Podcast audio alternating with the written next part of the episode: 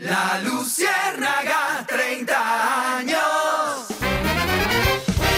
Gabriel de las Casas es Caracol Radio. Hola, soy Gabriel de las Casas y quiero saludar a los oyentes de La Luciérnaga en Colombia, en el exterior, que van a disfrutar de este programa en esta edición de podcast. A las 4.14, don Melquisedec Torres. Melqui, muy buenas tardes y personaje del día. Gabriel, buenas tardes para usted, para los oyentes. Gracias por estar con nosotros de nuevo. Personaje del día se llama Alfonso Prada, es el ministro del Interior del nuevo gobierno y ha levantado una alta polvareda política y en redes sociales, por supuesto, también, después eh, de un eh, discurso encendido en el que afirmó que como el gobierno necesita mucha plata para sus eh, proyectos, habrá que presionar al Congreso de la República a través de movilizaciones populares. Y el que lo entendió, lo entendió. Frase textual del señor ministro que ha sido entendido en algunos sectores como una intromisión, una violación de la separación de poderes entre el Ejecutivo y el Legislativo. Algunos congresistas han salido a reclamarle al ministro que respete esa autonomía que tiene el Congreso para efectos de la discusión de los proyectos de ley, de las reformas distintas que se tramitan allá. Le han dicho además que las leyes y las reformas se discuten allí, dentro del Parlamento, en el Capitolio, no en las calles, ni con una presión popular.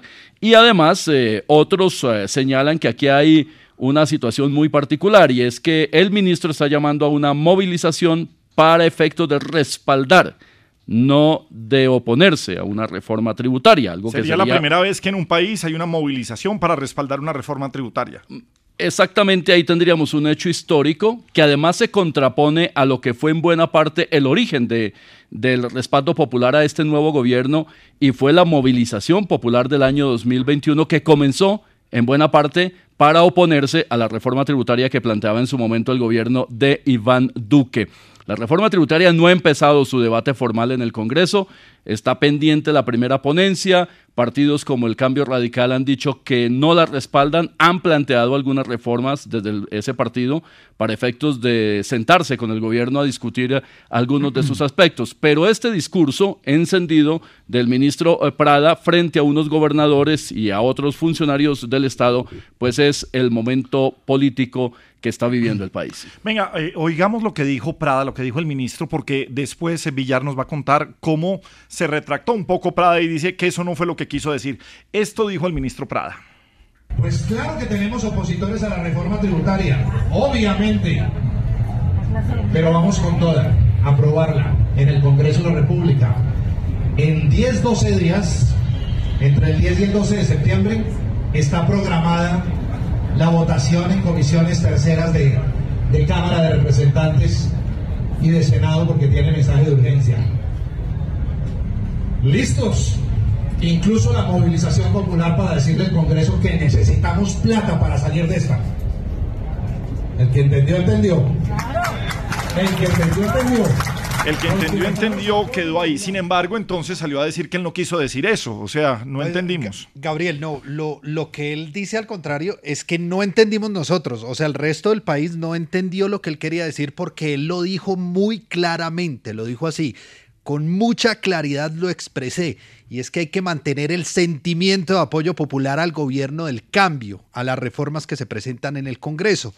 Dice entonces el ministro del Interior, Alfonso Prada, que expresar que desde las comunidades exista el apoyo necesario para la tributaria no es ningún tipo de presión, que es todo lo contrario, que es un respeto a la comunidad y que la única manera de lograr las decisiones del Congreso, pues además de los buenos proyectos y los buenos argumentos, dice él, pues es el apoyo popular, que es fundamental para legitimar democráticamente las iniciativas que están presentando en el Congreso. Un apoyo Hombre. popular que sigue, insiste toda su frase en apoyo popular. ¿Sabe qué? Ahí sí a veces prefiero a Claudia López cuando dice me dejé llevar de la emoción. Era más fácil que Prada hubiera dicho, hombre, ¿saben qué? Sí, vea, estoy muy emocionado con este proyecto. Es un proyecto que va a sacar el país adelante. Me dejé llevar de la emoción. Yo creo que es eh, una movilización popular porque es un proyecto que no va a agravar a los pobres, sino que los va a ayudar. Pero no, aquí nos encanta dar esas vueltas. Espérenme que tengo a Gustavo Petro de la Lucierna aquí en línea. Doctor Petro, ¿cómo le va? Buenas tardes. Eh, muy buenas tardes.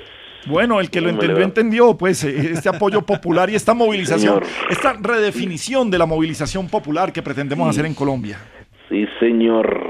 ahí ese sabio audio que acabamos de escuchar, ¿no? Sí, sí. Muy bien lo dice el ministro Prada, señor de las casas, mafio acumulador desde septiembre de Buñuelos de diciembre. Lo único que me gusta que desde septiembre suena diciembre. Exacto, y el buñuelos, cachorrito, mini cachorrito del imperio también está hablando por ahí, también lo escuché. a Presidente. ¿cómo le va? A ver, es un- sin decir Villar, ya sabe que. Usted ya me saluda así, yo ya, ya lo tengo. Lindo, tan hermoso él. Melquisedec, Presidente, buenas tardes. bien, lo tuyo ya pasó a jurídica y está listo. El que lo entendió, lo entendió. Sí, sí. No, sobre eso que... Ahí no hay nada de fuera de contexto. Oh, el ministro Prada solo quiere incentivar al Congreso de la República para que aprueben esa reforma tributaria. Incentivar, sí. Y seguramente apenas los congresistas vean a toda la gente movilizándose en todas las calles, todos los corredores del país se van a animar y también tendrán que movilizarse rapidito a la sede del Congreso a aprobar Sí, rapidito esa reforma tributaria que lo que necesitamos es plata. sí, eso sí. No tomen las movilizaciones como una presión, no, No. no, sino es como un incentivo para que reaccionen los padres putativos de la patria, que es lo Ah, que ya. le conviene al país. Claro, claro. Eso se llama reacción en cadena. El nuevamente el que lo entendió, lo entendió, oiga. Bueno, déjelo así. Es como Stranger Dicks. No, no, ¿Ya vieron Stranger Things. Dicks? Things, no Dicks, no, no, no, no, no. Games Things. of Thrones. Sí, Game of Thrones, sí, sí, sí. Games of Thrones. Bueno, sí. Véanse esos capítulos y verá. El que lo entendió, lo entendió. Bueno, adiós, eh, presidente Petro Melquisedec. A ver si entendimos lo que dice el ministro que lo entendimos. Él dijo, listos, incluso la movilización popular para decirle al Congreso que necesitamos plata. El que entendió, entendió. Necesitamos apoyo popular, el apoyo del pueblo colombiano para poder hacer lo que queremos hacer. Queremos tomar decisiones con ustedes. Pero según él, no entendimos lo que parecía que sí habíamos entendido. Bueno, pues es que ya no son oposición, los discursos cambian, ahora son gobierno y que lo diga Revolcón.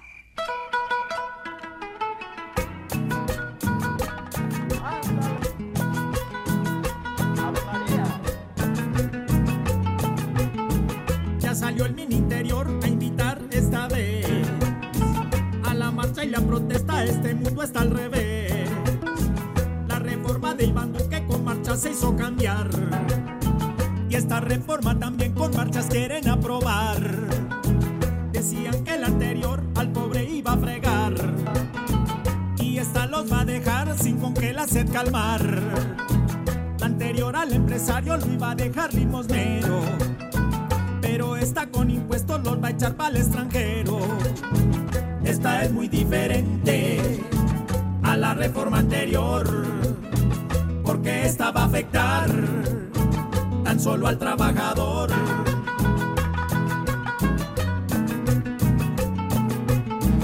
La de 14 billones criticaron con razones, y esta reforma es de 25 billones la otra perjudicaba al pobre consumidor. Esta reforma tan solo a todo aumenta el valor.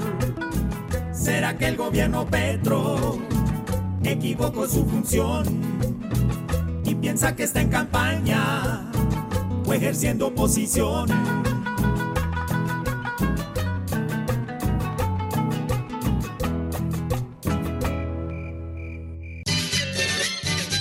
Por fin, por fin, llegó Don Geduldo acá. Y quién sabe en sus mochilas qué cosa nos traerá. Ay. Ay, cordial saludo para su merced. Su para todos, persona, ¿cómo querido. Bien, su estamos? merced, ¿qué tal? ¿Cómo le ha ido? ¿Cómo le fue por la hermosa querendona trasnochadora y morena ciudad de Pereira? Muy bien, señor, afortunadamente. Todo Llegó muy como bien. rejuvenecido. Rejuvenecido, llegó peluqueado. ¿Y qué? Uno se peluquea, pues, como si Fue que hicieron brigada allá en Cuba. pasó el camión. Antes pasaba el, el- el camión, recogían muchachos y peluqueaban a todo el mundo. Los llevaban al cuartel y los peluqueaban, Sí, es ¿no? verdad. Y Sí. el tiempo hacía brigadas de peluqueada. Ajá. Y despiojada también en una Despiojada. ¿En Ah. serio, ga- don Pedrito? Claro, su merced linda, Los ¿no? niños de la calle eh, a mediados de los 70 les decían gamines. Gamina, así de... Sí, señor. O pelafustanillos, cuando ya eran muy rolos. Sí, señora. Muy cachacos. No, yo no había nacido en esa época. No, su papá no, ni nadie. Una costumbre de peluquearse, ¿no? Ahora hay como una... Pero está bien, a Es mí me todo un gusta el pelo ritual. largo y la tendencia y los nuevos cortes. Pero eso de peluquearse como tal, a mí me encanta que haya barberías y que se exista, que exista toda la tradición. No, pero pues Pero- para lo que me sirve a mí la barbería. no he podido pisar una, ni siquiera que me inviten a una fiesta ya, ¿no? Pero es que a usted le gusta raparse, o sea que no tampoco necesita. No, mucho. pero es que no, el problema de la barba. No. Usted no es Ah, ni por la barba. Ah, no, pero digo, barbería ahora se llama todo. ¿no? Sí, sí, es todo, no, pero, pero no, que no, pues barbería. Pero a, a Pedro no lo peluqueaban, lo motilaban. ¿Y usted es que me ha visto en pelotón? Bueno, a veces. Motilar, hombre. No, un cordial, como diría Fran Solano. Donde no hay pelos, no hay fiesta. Bueno, pues muy bueno que usted tenga filósofos Nos de cabecera. ahora citar a Fran Solano. Sí, el filósofo de cabecera de Pedro es Frank Solano. No te vistas que no Sí, vas. Algo tendrá el agua cuando la bendicen. Bueno, dele a ver, hombre. Y se mueve así. Algo tendrá el agua cuando la bendicen. ¿Cómo se mueve? Así. Algo tendrá el agua. Parece Bueno, ya, Pedro. muñequito ventríloco, ¿sí o Esto no? es radio, Pedro? hombre. Dejen quieto a nuestro querido amigo Frank, que nos escucha siempre Un todas beso las para tardes. Fran. Sí. Él estuvo sentado ahí donde está su merced, ¿cierto? Claro. Alma Claro. Pues claro que sí, estuvo en la- tanto en la mañana como en la tarde sentado aquí. Sí. Claro, en la mañana y en la tarde hacía la ventana. Exactamente. ¿Cómo es que hacía Frank Pedrito? Algo tendrá el agua cuando la bendice. Bueno, ya, Pedro, dele a ver. No te vistas que no vas. Bueno, Pedro, ya, hombre. Donde no hay pelos, no hay fiesta. Hombre, pero ¿qué Un le pasó a usted en. Estados Unidos que llegó más largo? Lleva semana y media alargando todo. más largo, pero- No, Sí, sí, sí. Eh, y eso La que estuve edad. fue en el cañón del La edad, sí, de acuerdo, la edad, Maleja. En la verdad, sí, ya saludé, ¿no? Ah, Alexita, buenas tardes, un cordial saludo para su mujer. Pedro. Puede que tenga Alzheimer, pero al menos no tengo Alzheimer. Un cordial saludo también para Villarcito. Buenas tardes, Villarcito. ¿cómo le va? Pedrito, ¿cómo me le va? Querido, semana de receso en el colegio, ¿qué va a hacer su merced? No, pero yo no tengo hijos, nada, a mí no me Ay, afecta la... El hijo es usted. y para el señor Melquisede. No, efectivamente, cordial saludo también para Melquisede. ¿Qué tal? Para Buenas tardes. Malejita, de lo más lindo junto a Alexandra en este programa. De lo más lindo. Muchas gracias, Pedrito. No, para su merced, gracias. Hoy sí está muy efusiva su merced. Igualmente un cordial saludo a Risa Loquita. Buenas tardes, Risa Loquita. Tiempo Pedrito, sin buenas tardes. Trago chistes. No, Pedrito, sí, Pedrito. Igualmente para Mueloncito, su esposa, Hola, y su cuñada y su esposa y su suegra y su novia, donde quiera se encuentre. Donde quiera se encuentre. Los deportes sin Caracol Radio. Igualmente para Lulú y para Diego Angulo, el que a veces le dan descanso, porque hoy no vino Camila Tilano, la que se defiende con la mano. Aquí está Natalia- Camila. Ah, sí, entonces no está Natalia Londoño, la que se trabaja con el moño. Bueno, y ahora sí, después de saludados, un beso a todos los queridos oyentes y oyentas. Todos aquí en silencio a ver si cuenta un bendito chiste rápido. Porque ha sido maravilloso y fastuoso esa largada que hemos pegado. Sí. Llegó un señor ande el médico. ¿no? Sí. Caballero, buenas tardes. Eh, doctor, buenas tardes. Eh, ¿Me recuerda su nombre? ¿Tiene historia aquí? Sí, señor. Oscar Monsalvo. Ay, Dios mío, no encontró otro. no encontró otro imbécil. A ver, don Oscar, ¿qué se le ocurre? No, pues yo vengo para el tema de lo de la, la castración. Pero ¿cómo se le ocurre? Sí, doctor, yo ya. Pero está, usted está totalmente definido, convencido, sí, señor. Convencido totalmente. A mi edad yo estoy totalmente convencido de lo de la castración. Doctor llegó y lo acostó así, lo durmió. ¿Cómo? ¿Cómo lo acostó? Lo, lo acostó así con la cabeza. Ah, no, la cabeza se la puso a este, a este lado. Ajá, sí. Y, la- y las patas, los pies para este lado. Las lo patas, durmió, sí, señor. Empezó a rasurarle aquí el, el cuello. Sí. Digo, pues, ¿está seguro que es la castración? Sí, señor, es la castración. Bueno, transcurrió el tiempo. El tiempo pasó. ¡El tiempo! Y se encontró con, con un amigo como a los dos meses. ¿Qué hubo? Digo, ¿qué hubo? ¿Qué más, Osco? Bien, bien, señor. Digo, ¿cómo te fue con el tema de la circuncisión? Digo, ¡ay, esa era la palabrita! 429, María Alejandra Villamizar, personaje del día para usted, Maleja. Buenas tardes, Gabriel, para usted, para todos los oyentes, para todos los compañeros de la Lucierna, que ya nos saludamos. Pues hablemos de otro ministro del gabinete, o en este caso ministra del gabinete del presidente Gustavo Petro, que protagoniza pues otro momento de estos de interpretación diferente, por llamarlo de alguna manera, podríamos decir controversia, pero hay que tomar con calma las declaraciones de los ministros. Pero ya la ministra Irene Vélez pues está generando polémica, en este caso, por supuesto, porque dentro del escenario del Congreso Nacional de Minería, que están todos los eh, representantes del sector público y privado, pues están conversando alrededor eh, de semejante sector que está, por supuesto, en el punto estratégico fundamental de lo que ha planteado este gobierno. Ha dicho la ministra allí, necesitamos exigirles a otros países que comiencen a decrecer en sus modelos económicos. De esto también depende que logremos un equilibrio y que los impactos del cambio climático nos afecten menos. Ahí entonces eh, todos un poco sacudieron la cabeza, cierran y abren los ojos para eh, saber que están ahí presentes y que están escuchando lo que están escuchando. Ampliaron entonces la información más adelante. Dicen que lo que quiere decir esto es que si hay menos demanda de minerales, tanto metálicos como de otra naturaleza, que exporta Colombia, pues esto significaría que Colombia está menos, eh, digamos, requiriendo mm, menos explotación y exploración de estos minerales. Por supuesto, esto generó ya todo tipo de ampollas. Lo que pasa con la ministra Irene Vélez, a mi juicio, y todavía, por supuesto, sin ser expertos en el sector minero energético, pero en términos un poco de su expresión, es que es filósofa, es que quiere plantear, digamos, los problemas desde, no desde un punto de vista técnico, con las cifras y con el, digamos, con las realidades del sector, sino con los conceptos teóricos que podrían eventualmente discutirse en un panel alrededor de cómo podría ser mejor el mundo, de cuáles estrategias pues no se han probado, pero esto pues obviamente no, eh, eh, digamos, no tiene un asidero técnico en un escenario tan eh, especializado como el que tiene en ese Congreso Minero. Apareció entonces el presidente Petro. Espéreme un segundo. con esto termino. Un, segundo, déjeme, déjeme oír a, la ministra.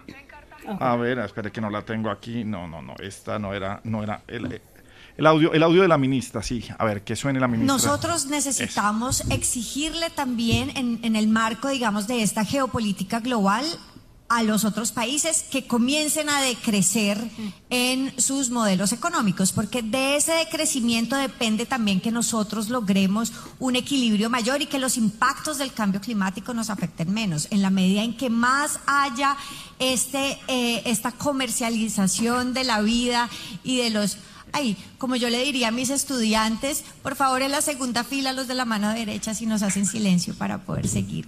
Bueno, ahí estaba también con este como en clase. Pero, pero tiene una cosa y es que existe en el mundo el desarrollo sostenible y hay decenas eh, de miradas alrededor de lo que puede ser una economía sostenible. Todos los sectores económicos del mundo están tratando de avanzar hacia los modelos sostenibles, a tratar de que el, eh, el crecimiento económico no se puede crecer, porque del crecimiento económico, pues obviamente depende el sustento de los países, no los países ricos, de los países que están en vía de desarrollo como Colombia, que por supuesto necesitan además de esos países ricos para poder generar esos mercados, etcétera, pero con la característica sostenible. El presidente Petro aparece defendiéndola y dice que cuando entró a estudiar su especialización en Derecho de Medio Ambiente en Lovaina, en la Universidad de Lovaina, lo primero que le enseñaron fue la teoría del decrecimiento. Pues ahí entonces eh, está una nueva polémica frente a un tema estratégico como, la min, como las minas, eh, pues como la minería, perdón, y la energía del país.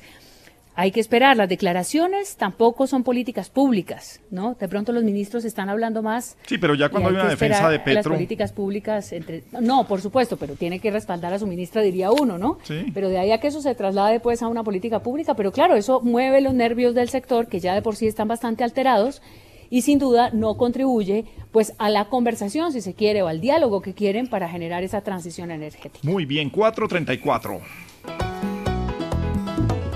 Ana Luciana Camino, risa loca trabajar. Arriba rating, señor, no nos vaya a hacer llorar. Arriba rating, qué energía, qué entusiasmo. Decía prácticamente. ¿Qué? Sí, se acabó.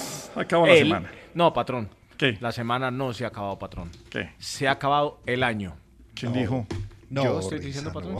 Sí, como que no, no pero, no, pero está empezando septiembre. Primero de septiembre, hombre. pero yo estoy escuchando en todas las emisoras que ya están con música de diciembre, que ya estamos que pero... diciembre. Ah, en Tropicana también está. Sí, acá en Tropicana tenemos el arbolito de Navidad y todo acá. ¿Cómo así, ahora, ahora les mando la foto, ahora les mando la foto. No hay hígado que aguante si la cosa comienza en septiembre. Pero si no, no ha pasado Halloween. Y están haciendo, eso no es culpa mía, panita, eso no es culpa mía. Están haciendo ya especiales eh, como si fuera diciembre, ya está sonando Tropicana, hay que dar la vuelta aquí a ver si en Tropicana, Bogotá tenemos también árbol de Navidad. Pues. Acá en Medellín sí está el arbolito de Navidad ya en Yo lo único que veo es que ese es vale la pena porque la gente deja los buñuelos y sobre todo la natilla para diciembre Y sí podríamos desde septiembre empezar a meterle buñuelo y natilla a la vaina. Recordémonos desde ya. Sí, sí, sí, pues eso. No, todo lo que sea comida.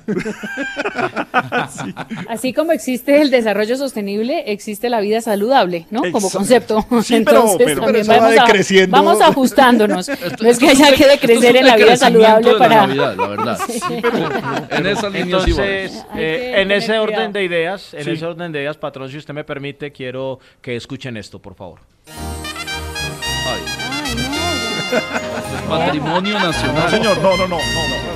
Por favor, bajen esto, por No, favor. No, dejen no, no. vivir el amor y No, el no, día- el día del no, amor y no, la eso es un amistad, irrespeto con. Caracol que usted esté tirando el jingle de Navidad un primero de septiembre, no, Momentico, señor. patrón. No, yo sé que Es- usted es el director, pero el irrespeto es suyo, no dejar sonar la canción, No, patrón. mire, este mes para es los que- colombianos es el mes de la amistad, de los amigos, del amor, de María los Alejandra buenos restaurantes. Estaba ya, ya tiene los papelitos hechos en el computador, en Word. Sí. ahí, es- lo que pasa es que la Pero impresora no se dañó. solamente los papelitos del amor y la amistad, sino el menú de la celebración que vamos a tener. Ah, bueno, sí. pero- Te Apio, todo. espinaca, No, brócoli, huevos cocidos, pechuga al vapor. Pero No. para comerse el chicharrón en Medellín sí no estaba tan Ah, saludable. pero es que, es que, es, pero es que habían antes y un después. Ustedes están hablando de septiembre. No, eso, no, no, fue- y- eso sucedió en agosto. Y huevos cocidos yo no juego a eso. No. Eso es peligroso, eso es peligroso. No, yo Bueno, juego a otra suena, cosa. suena más bonito al vapor. Eh, de todo, bueno, en un baño turco sería entonces. Oiga, Gabriel, amarilla. Amarilla, Gabriel. Poche, poche. amarilla no, roja. poche.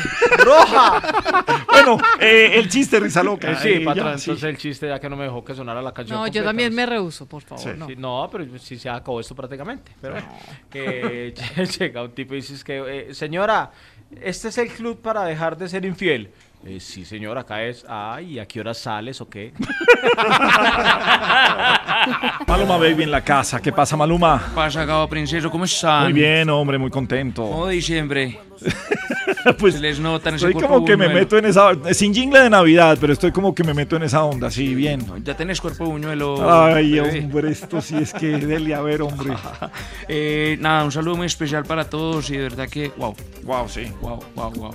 Está por ahí mi Orly, Eh, no soy suyo, pero pues aquí estamos, sí señor, ¿cómo le va? pero ¿qué falta? No falta nada. No, no, pero tengo que trabajar mucho por esto. Eh, princeso, eh, ¿qué se sabe de robos en Bogotá? Pues eh, lo que hemos venido hablando, mire, la situación en Bogotá, la inseguridad que no da tregua.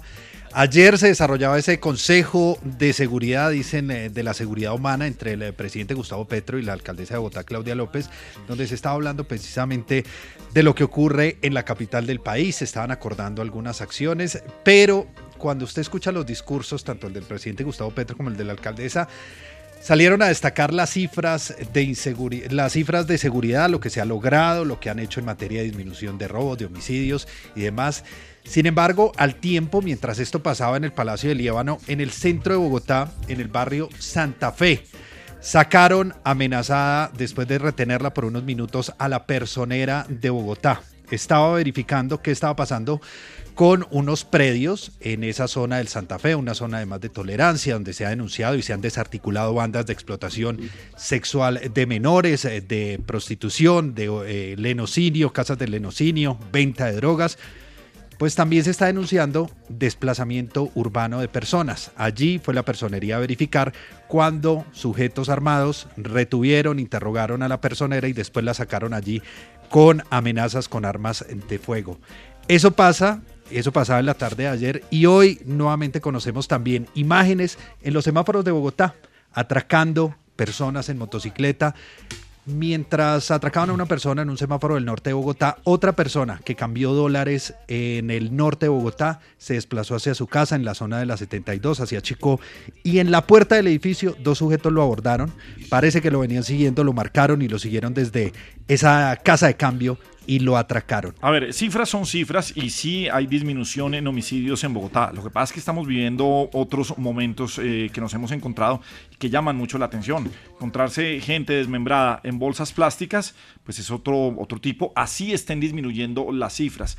Y lo que sí uno ve es que el atraco callejero, el atraco en las motos, eh, los videos que sigue subiendo la gente, pues sí está disparado. Entonces Ahí sí es esa sensación que a veces eh, tenemos, pero, pero no está bien la capital como para salir a celebrar y como para decir que va a ser una de las capitales más seguras del mundo. Ojalá, eso es lo que queremos todos, pero estamos muy lejos de eso. Sí, ahí lo que se espera, Gabriel, es que ese Consejo de Seguridad ayer, más allá de destacar los resultados, se den acciones eh, concretas que permitan de verdad una Sí, eh, no es- no mejor es- percepción. no es para digamos, celebrar, alcaldesa.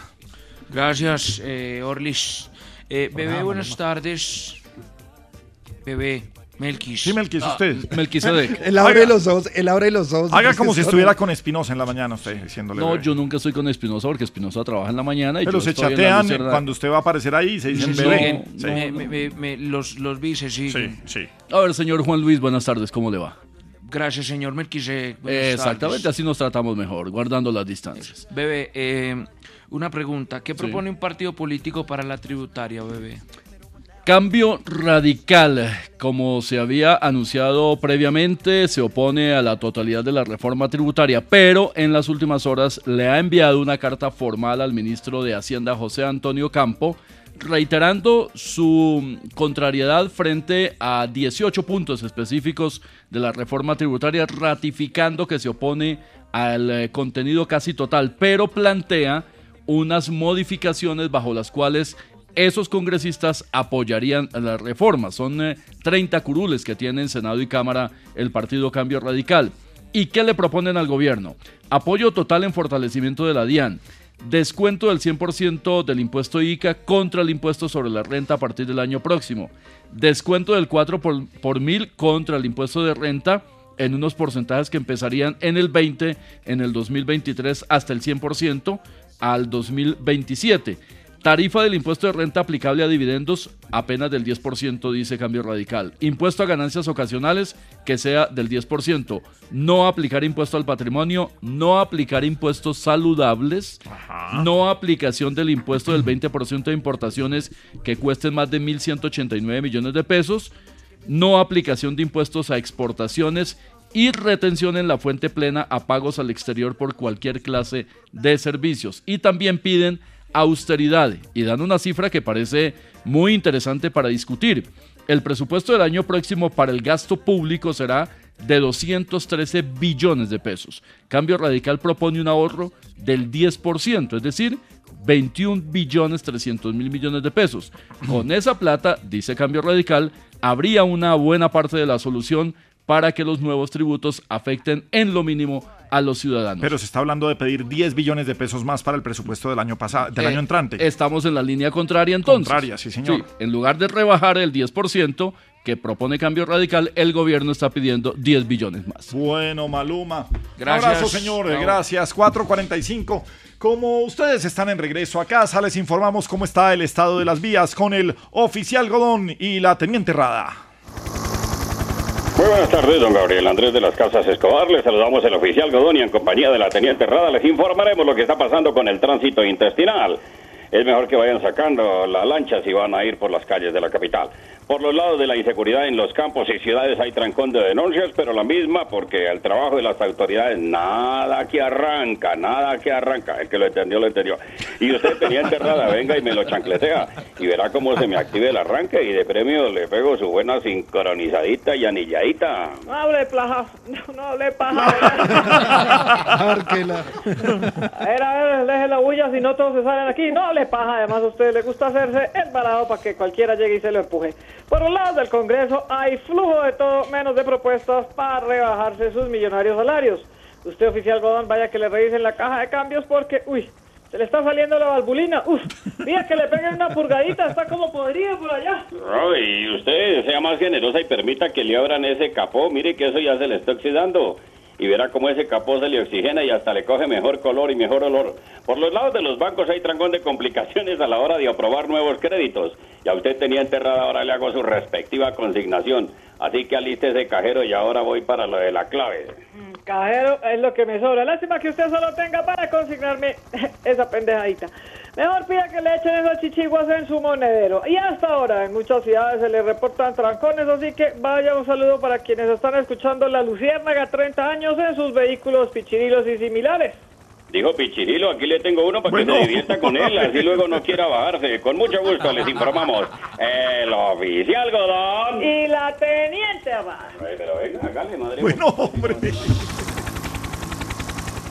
La Luciérnaga, 4.48 minutos en La Luciérnaga. Doctor Antonio Navarro, ¿cómo le va? Buenas tardes.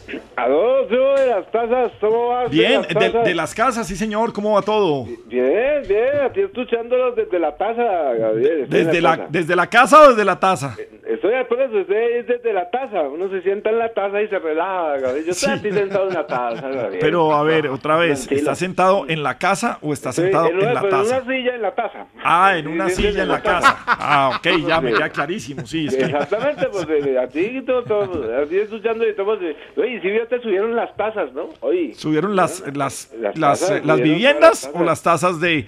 Ah, las tasas de, de interés, del crédito, sí. Sí. No, la de la mazamorra, ahorita hombre la taza mazamorra más cara, Gabriel, la taza de la Ay, bueno, sí, sí. Tazas. Sí, bueno. Una, una taza de guaponera ya es muy cara. Muy Gabriel. cara, sí, señor. Sí, Mm, sí. sí, claro. Sí. Pero bueno, hoy estamos hoy estrenando meses, estrenando todas, estrenando nuevas tasas, también las tasas de interés. Claro. Gabriel. Eso es diferente a la otra tasa, ¿no? Ah, Sí, sí, es diferente. Pero eh, ¿en qué le podemos ayudar, doctor Navarro? ¿Tiene No, alguna duda? yo ya sacaron la, la cédula, hoy me fui para la nota- para la registraduría Sí. y la, sí. Sí, sí, tengo, documentos digitales de Gabriel. Sí, vea, tanto que lo pedimos, el documento digital. Hoy nos enteramos que. Juan Fraile ha votado ocho veces la cédula. Pues, eh, qué, qué vaina. sí. Ocho, no, eso ya es una, Sí. es una berracera, Gabriel, y ahorita está sola las registradurías, Gabriel. Pues hay que Sola las pedir, sí. Para que se vayan y hagan el cambio, vale 300 mil pesos, y yo estoy trabajador radio, y el registrador estaba todo aclarando las dudas sobre las... Dice, expedición también del registro civil, Gabriel. Sí, sí, venga, Villar esta mañana, eh, precisamente lo que dice el doctor Navarro, estuvo con Gustavo Gómez y bueno, creo que hubo bastante claridad. Podemos resumir qué dijo el registrador respecto a este nuevo documento y a la facilidad de, de- de tenerlo ahora. Pues Gabriel, dos documentos además muy importantes, la cédula de ciudadanía y el eh, registro civil de nacimiento, ya digitales los dos.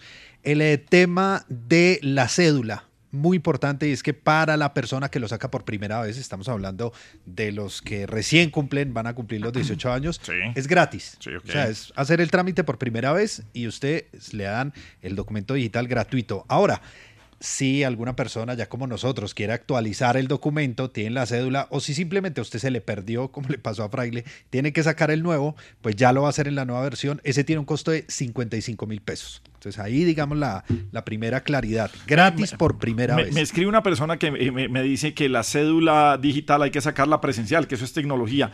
Es absolutamente necesario porque eh, la cédula digital tiene un reconocimiento facial. Facial. Y, eh, para, y es con eh, aparatos especiales para usted recibirlo, eh, la, la biometría eh, hace como, como se hace hoy con los celulares. Usted tiene que mover la cara varias veces. ¿Por qué? Porque esa es la única forma en que vamos a tener seguridad y cuando lean de que usted sí le pertenece esa cédula. O si no, era muy sencillo con una captura de pantalla uno tener el documento. No, no funciona así. La cara a usted se le mueve cuando el documento es verdadero. También hay un eh, logo de la registraduría rotando que demuestra que el documento es verdadero. Esos sellos de seguridad que puede tener la cédula normal por eso es necesario que la gente vaya a hacer eh, lo de la cédula. Por eso es no, no necesario, es absolutamente necesario. Claro, y es ahí donde están esos, digamos, esos pasos o esas verificaciones de seguridad, esas validaciones que se van a encontrar únicamente en el momento en que usted haga el registro, como lo hace en el aeropuerto, Gabriel, como usted va ahorita a migración eh, o va al aeropuerto y hace su identificación biométrica, el proceso es muy similar. Son unos dispositivos especiales y lo que va a hacer es básicamente ya en las entidades, en las empresas, en los bancos, a futuro estamos hablando de un proceso que va a ser progresivo, pero a futuro todas las entidades van a tener que aceptarle a usted esa cédula digital y deben tener esos mecanismos biométricos para confirmar su identidad. Eso es lo más importante, es que si usted el celular se lo robaron, no van a poder hacer nada con su cédula porque no van a poder comprobar que efectivamente el documento es suyo por esos pasos biométricos y esos pasos de seguridad que tiene el documento. Entonces es como una característica importante. Hay un periodo, como le decía, de transición, es eh, muy importante entonces ese paso y el eh, tema, Gabriel, del registro eh, Civil. civil de nacimiento ya se va a poder hacer. En 15 días, por primera vez, Colombia se suma, digamos, en los países de la región, va a ser pionero a tener eso en línea, a que usted baje el registro civil de nacimiento. Ya no tiene que ir a una notaría y hacer la validación y pagarlo y demás. Usted lo va a poder descargar de la página web sin ningún inconveniente. Muy bien, 453. Lo del registro civil en buena parte tiene origen en la historia que contó el eh, presidente Gustavo Petro, que él aparece como nacido en Zipaquirá cuando, según él mismo, su nacimiento ocurrió fue en Ciénaga de Oro, pero que cuando su mamá fue a registrarlo en Zipaquirá no tenía la posibilidad física de ir a Ciénaga de Oro por el costo, la distancia, etcétera, y por lo tanto debió decir que estaba nacido en Zipaquirá y no donde originalmente, según él mismo, había nacido. Ahora desde cualquier lugar de Colombia o del mundo se podrá pedir, hay que pagarlo en todo caso, pero se hace el pago y electrónicamente le va a llegar. Me parece que ese es un enorme avance de servicio social al país. Una última precisión, Gabriel, sobre el tema de la cédula. Si usted tiene la anterior, no hay que cambiarla, no es obligatorio. El documento es válido si usted lo tiene físico siempre y cuando lo presente, lo porte y demás. No se va a exigir que se cambie. En algún punto, Gabriel, por supuesto, va a perder validez. Esto va a ser un proceso o una transición progresiva, pero en este momento son válidas tanto la digital como la cédula física. Si usted no la quiere cambiar, no es necesario. Bueno, doctor Navarro. Ah, sí, no la tienen también, no la también, ah, bueno. Sí, bueno. Regálenos un chistecito, algo para reírnos, para a la tarde. No, de, de llegan a, un- a una cárcel, a, A la cárcel, cárcel, ¿sí? sí. Y le dicen a, a un preso, vea lo que encontramos debajo de su colchón.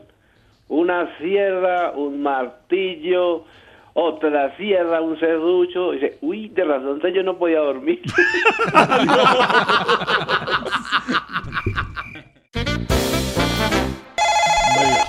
¿Aló? Aló, aló, buenas tardes. Aló, sí. Charlie ¿a quién García? ¿qué tiene que ver usted? Estamos con Gloria Estefan. Eh, aló, Charlie. Ah, ¿Están con, con cuál fan? No, no, estábamos oyendo música de Gloria Estefan, conga. Ah, Estefan. Ah, ya, me acuerdo, claro. Esos son los Miami Sound Machines que se llaman. Ay, qué bueno que se acuerda, Charlie. Qué cuerdo está. Sí. Acordarme de Miami Sound Machine. Sí. Sí. o no? Gloria Gaynor. Que ya No, no, no, Gloria Estefan. No, Gloria Gaynor no. ¿No era Gloria Gaynor? No, Gloria Gaynor, estamos hablando de Motown, eh, de música disco. sí. ¿Cuándo se retiró Gloria Gaynor de Miami Sound Machine? No, re- no, no nunca estuvo. No, esta es. Gloria Estefan. No, Ah, Charlie. Gloria Estefan. Charlie, Estefan, sí, me- Charlie, me estamos en- en La Luciérnaga. El, eh, el esposo que es el productor, ¿no? Sí, El- Emilio Estefan Jr. Emilio Estefan, sí. Sí, Estefan, pero- Ah, Sí. no sabía que era del Junior. No, sabía que era del Junior. Pensé que era del Medellín. No, no, no, no, no. Y, eh, perdón, ¿y a quién necesitan ustedes que, que están llamando? ¿A quién necesitan? ¿O fui yo el que lo llamé? Usted llamó Charlie, ¿en qué podemos servirle? Eh, ¿a, a qué, a qué, a qué, eh, a, a, a, a, a qué? ¿Qué quiere eh, decir? número estoy llamando? Esta yo? es la Luciérnaga, Caracol Ah, la Radio. murciélaga. No, la luz- Claro, por eso lo escuché que cada, en cada hora ponen una canción. Sí, sí. eh, sí, claro. Sí, Me pero venga, esa. es que- Gloria Estefan y la Patrulla 15. No, no. No, Esa no, me no. encantaba. No, no, no. A ver, Quiero mire. agua de coco. No, no, no tiene. A ver. Venga, pero para que, para que quede bien dicho el nombre, diga La Lu La Lu Cier Mier Naga. Miérnaga. Eso. Bien, la, lucie- la, la luciérnaga. Muy Lo bien. dije, lo dije. Lo dijo. Lo dije. Repítalo. Lo- Marcelo, dije bien la murciélaga. Bien. No, hombre. No, bueno, Charlie. Charlie, ¿en qué podemos servirle? Tiene conci- No. ay, viene, viene, creo que, eh, ¿quién viene? Amigos suyos, vienen a conciertos. Hay un amigo en Bogotá eh, muy querido que se llama Nito Mestre. ¿se? Sí, Nito Mestre. Se presenta mañana en Bogotá en el Teatro ABC. Sí.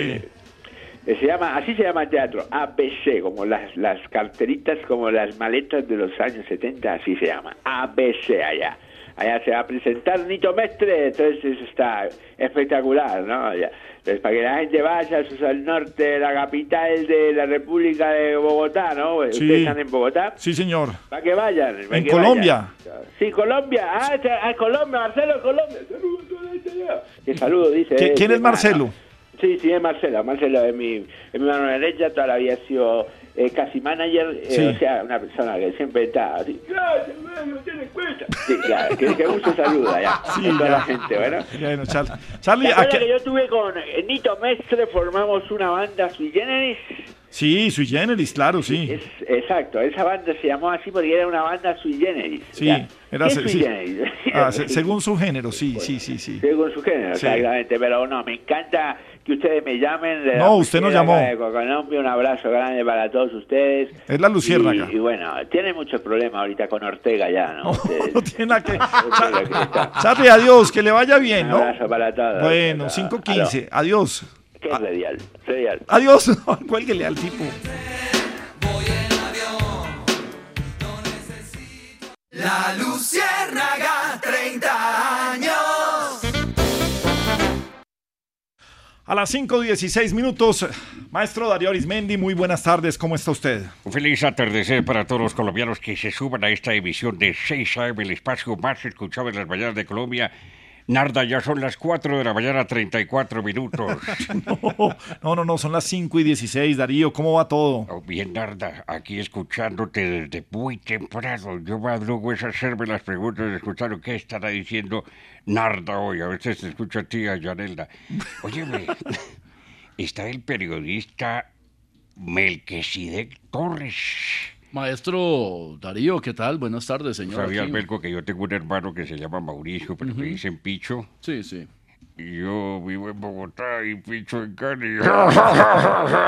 Muy bien, sí, Darío. Nunca lo habíamos escuchado. Mira, si hay un periodista certero, reportero, de todos el primero, versero, aguardientero y con cara, bueno, de, de Melquisede, ese es Melquisede Torres. Ser de camionero. De camionero. No, podría- pero- No, pero qué pena con los camioneros. sé. Qué pena con los camioneros. Eh, Un cordial saludo para Melquisede Torres. Que además no tiene nada que tenga cara de camionero. pues, no, no de nada. ninguna manera. Y eh, la barriga sí ya la va cogiendo. Belqueside, ¿cómo va tu negocio de la venta de café y avena aquí en Caracol? No, no tengo ningún negocio acá. Solamente ofrezco degustaciones gratuitas. Deglutación. Degustación. Márquela de una vez. Vendes avena en vaso grande y No, café en el chiquito. Oiga, Belqueside, ¿por qué es noticia judicial un colombiano en España, Belco? Sí, señora, maestro Darío. Lastimosamente es una muy pésima noticia porque es un colombiano que se llama Jorge Ignacio Palma.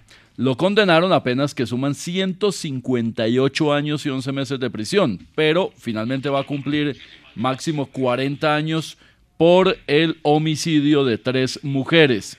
Palma fue condenado por un tribunal de la ciudad de Valencia por el asesinato de Marta Calvo, Lady Marcela y Arliene Ramos. Y además lo consideran responsable de otros seis homicidios en grado de tentativa y otros delitos. También deberá pagar 640 mil eh, euros a favor de las víctimas o de sus familiares. Este hombre les ofrecía cocaína en sus citas con las víctimas y también abusaba sexualmente de ellas. Hay un agravante que dice la justicia española y es el de discriminación por razón de género, lo que acá se llamaría feminicidio. Tendrá que pagar estas eh, cantidades. Él eh, hizo desaparecer el cuerpo de la joven Marta Calvo, que no ha sido encontrado. También pretendió ocultar las causas de la muerte que no han sido determinadas aún. Se ha opuesto el jurado, allá se aplica de esta manera, a posibles beneficios de reducción de la pena o de solicitar el indulto del gobierno español. Este caballero, José Ignacio Palma, está preso desde el año 2019. Él confesó que descuartizó el cuerpo de Marta Calvo y que por lo tanto el cuerpo no va a aparecer nunca.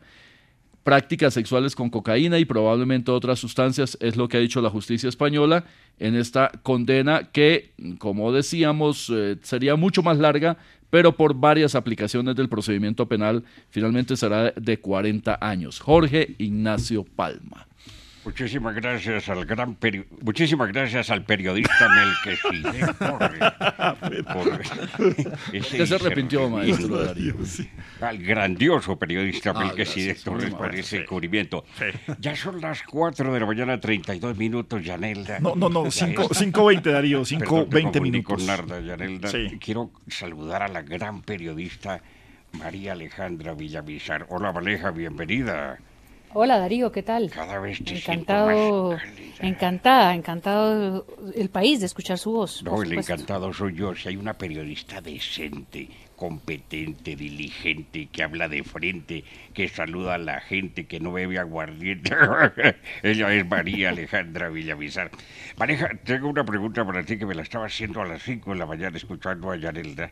María Alejandra, ¿en qué va la propuesta de paz total, Valeja?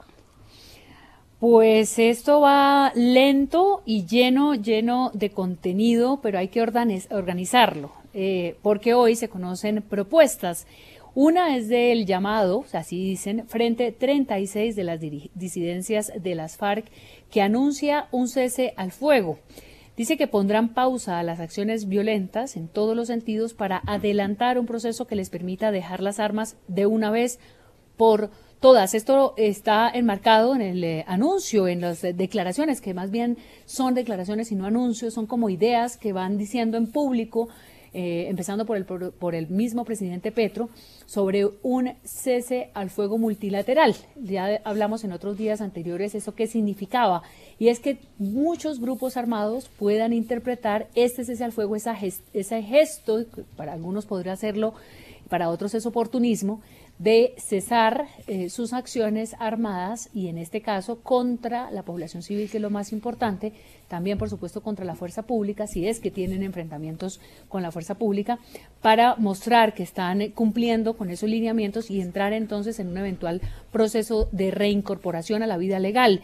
Dicen que hasta este momento no ha sido posible concretar la salida del conflicto, dicen estas disidencias, y también como ellos hay otros grupos que están empezando a hacer eh, estas manifestaciones. El comisionado de paz, sin duda, va a tener muchísimo trabajo en este gobierno. También el canciller Álvaro Leiva, que ahora dice Álvaro Leiva, que ahora dice eh, que es ministro de Relaciones Exteriores y Paz. Pero bueno, esperemos, digamos, que eso eh, vaya organizándose porque están como recibiendo cartas y telegramas de todos los grupos organizados, de todas las calañas, de todas las naturalezas, con todo tipo de negocios y con todo tipo de armamento y de, y de estructuras. Entonces va a ser muy delicada esa paz total. Ahora, ¿qué es la apuesta de este gobierno con este modelo?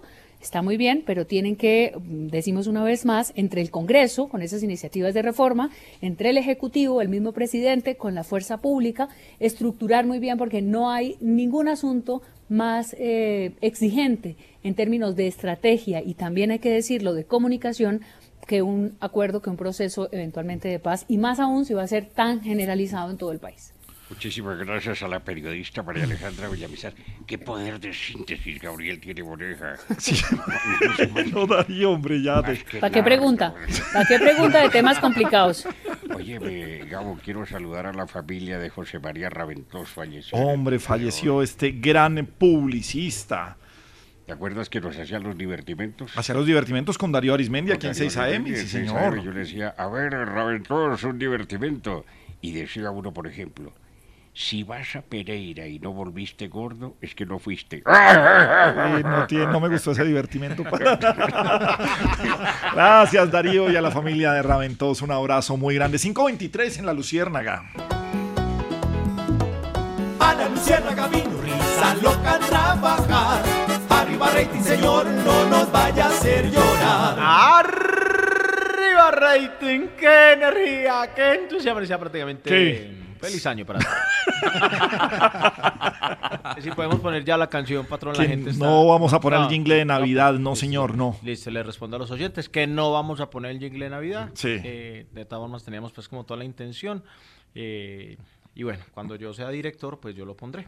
Eh, Ah, le, le sonó amenaza eso. Bueno, no, sí. no, no, no, no, no. Ahí se van postulando poco a poco. sí, sí, es sí. que- va a no, correr la no, silla al no, director. no, ah, no, qué bien. no, no, no, Ajá, no, perdón. Cuando yo No, no. sea director, o sea, Perdón, patrón, una no, no, amenaza. no, o no, sea, no, si no, usted no me- me no, pone no, el no, jingle no, de no, Navidad no, de Caracol no, cuando no, yo sea no, director, ya, no, ya. no. No, no, no, no. Estamos no, en no, conversaciones. Perdón, perdón, patrón, no, me expresé mal. No, es que yo ya fui director. Yo ya fui director. Sí, pero ¿por cuánto tiempo? Por cinco minutos. Pero. El que entendió, entendió. Sí. Si el, si el exministro puso el- en su Twitter que él era expresidente, yo puedo poner exdirector también, ¿no? Ah, bueno, sí, Ah, sí, sí. bueno, Bueno, también, eso. Bueno, pues sí. dele así. Eh, que iba un tipo caminando por la calle. Sí, ¿por cuál calle? eh, por la calle, por una calle, digamos que aquí en Medellín, por la Avenida Oriental, por Eso, decir algo. sí. O sea, aquí en la Avenida Oriental, Sí. el tipo caminando, se acaba de comprar una botellita de vino. Él siempre había ahorrado toda la vida para comprarse esa botellita de vino.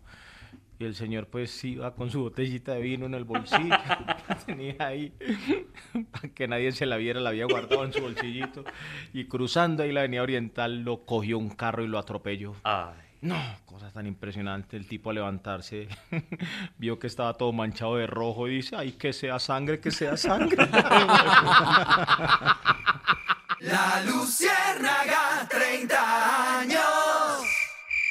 526 en la Luciérnaga, en Caracol. Alcaldesa Claudia López, pues eh, positivo el encuentro con Petro, positivo que tengan estas cumbres de seguridad, positivo que Gobierno Nacional y Alcaldía de Bogotá trabajen en el tema de la seguridad ciudadana, pero todavía estamos lejos de cantar una victoria. ¿Cómo le va? Buenas tardes. ¿Qué hubo, hermano? No, pues eh, eso es lo que estamos haciendo. Si no, mire, ayer estuvimos recorriendo varias vías con emisoras de ustedes, Tropicana, con Caracol Básica, con Gustavo Gómez y, y, eh, Juan Fraile, y parece pues como cuando Bogotá en el- está en el Festival de Teatro.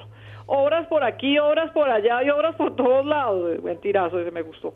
Eh, bueno, pero les cuento que, mejor dicho, de una vez que Bogotá estará en obras, les cuento, durante los próximos 10 años. Así que, pensando en esto, ¿qué les parece si yo me quedo en la alcaldía, pues, hasta el 2032? A mí me parece pues, mala idea. pues no les se digo. puede, hombre. Sí, sí, sí. Mire, mono, el tema de la eh, seguridad ya lo hablamos, yo vi como me dio varilla hoy, pero bueno, ya lo hablamos con el presidente Petro. Yo Sí. le hice ocho peticiones, mm, ocho, nueve, bueno, no estoy segura ya, no, no, no sé cuántas. Eh, ahí hay que meterle más inteligencia porque los criminales pues no nos van a ver la cara. Y claro que los robos ya han bajado bastante. Antes robaban en la 113 y ya están en la 93, o sea, se bajaron para la... Pero bueno, vamos a seguir trabajando fuerte y van a ver cómo les vamos a devolver la seguridad a nuestros bogotanos. Sí. Ténganlo por seguro, Gabriel, por lo menos eso. Lo vamos a hacer. Bueno, Melquisedec, la inseguridad en Bogotá. Hay que decir que, mm, sin duda, el hecho de que existan eh, las redes sociales y su transmisión casi en, en directo en algunos casos de hechos eh, delictivos aumenta sin duda la percepción de inseguridad. Pero también la percepción es real. La gente siente el temor de usar, por ejemplo, el transporte público, porque allí han ocurrido muchísimos hechos. El mismo eh, fenómeno de los colados masivos termina generando hechos de inseguridad y percepción de la gente que realmente sí usa el servicio de manera legal y paga su transporte. Hay zonas de la ciudad donde no es fácil que la gente normalmente vaya a desarrollar sus labores desde afuera. Usted le pregunta a un taxista sobre ciertas áreas de Bogotá donde quiere que lo lleven y le van a decir que no van. Eh, en realidad uno puede sentirlo en ciertas áreas donde vive, pero hay otras que tienen situaciones mucho más complicadas. Hoy, por ejemplo, circulan videos de motociclistas asaltando vehículos en pleno movimiento a plena luz del día. La concejal Lucía Bastidas acaba de publicar en su cuenta de Twitter que ya fueron capturados estos delincuentes que habían cometido dos robos violentos a mano armada frente a mucha gente y eso por supuesto implica que haya una sensación de miedo generalizado. Las cifras sí eh, van en la línea del descenso. Los homicidios, que son el indicador más grave, eh, han eh, tenido un comportamiento más o menos eh, positivos en los últimos años, aunque en el 2021 tuvimos un aumento al 13,3 por eh, cada 100 mil, que es el indicador mundial. Este año lo tenemos casi en 14.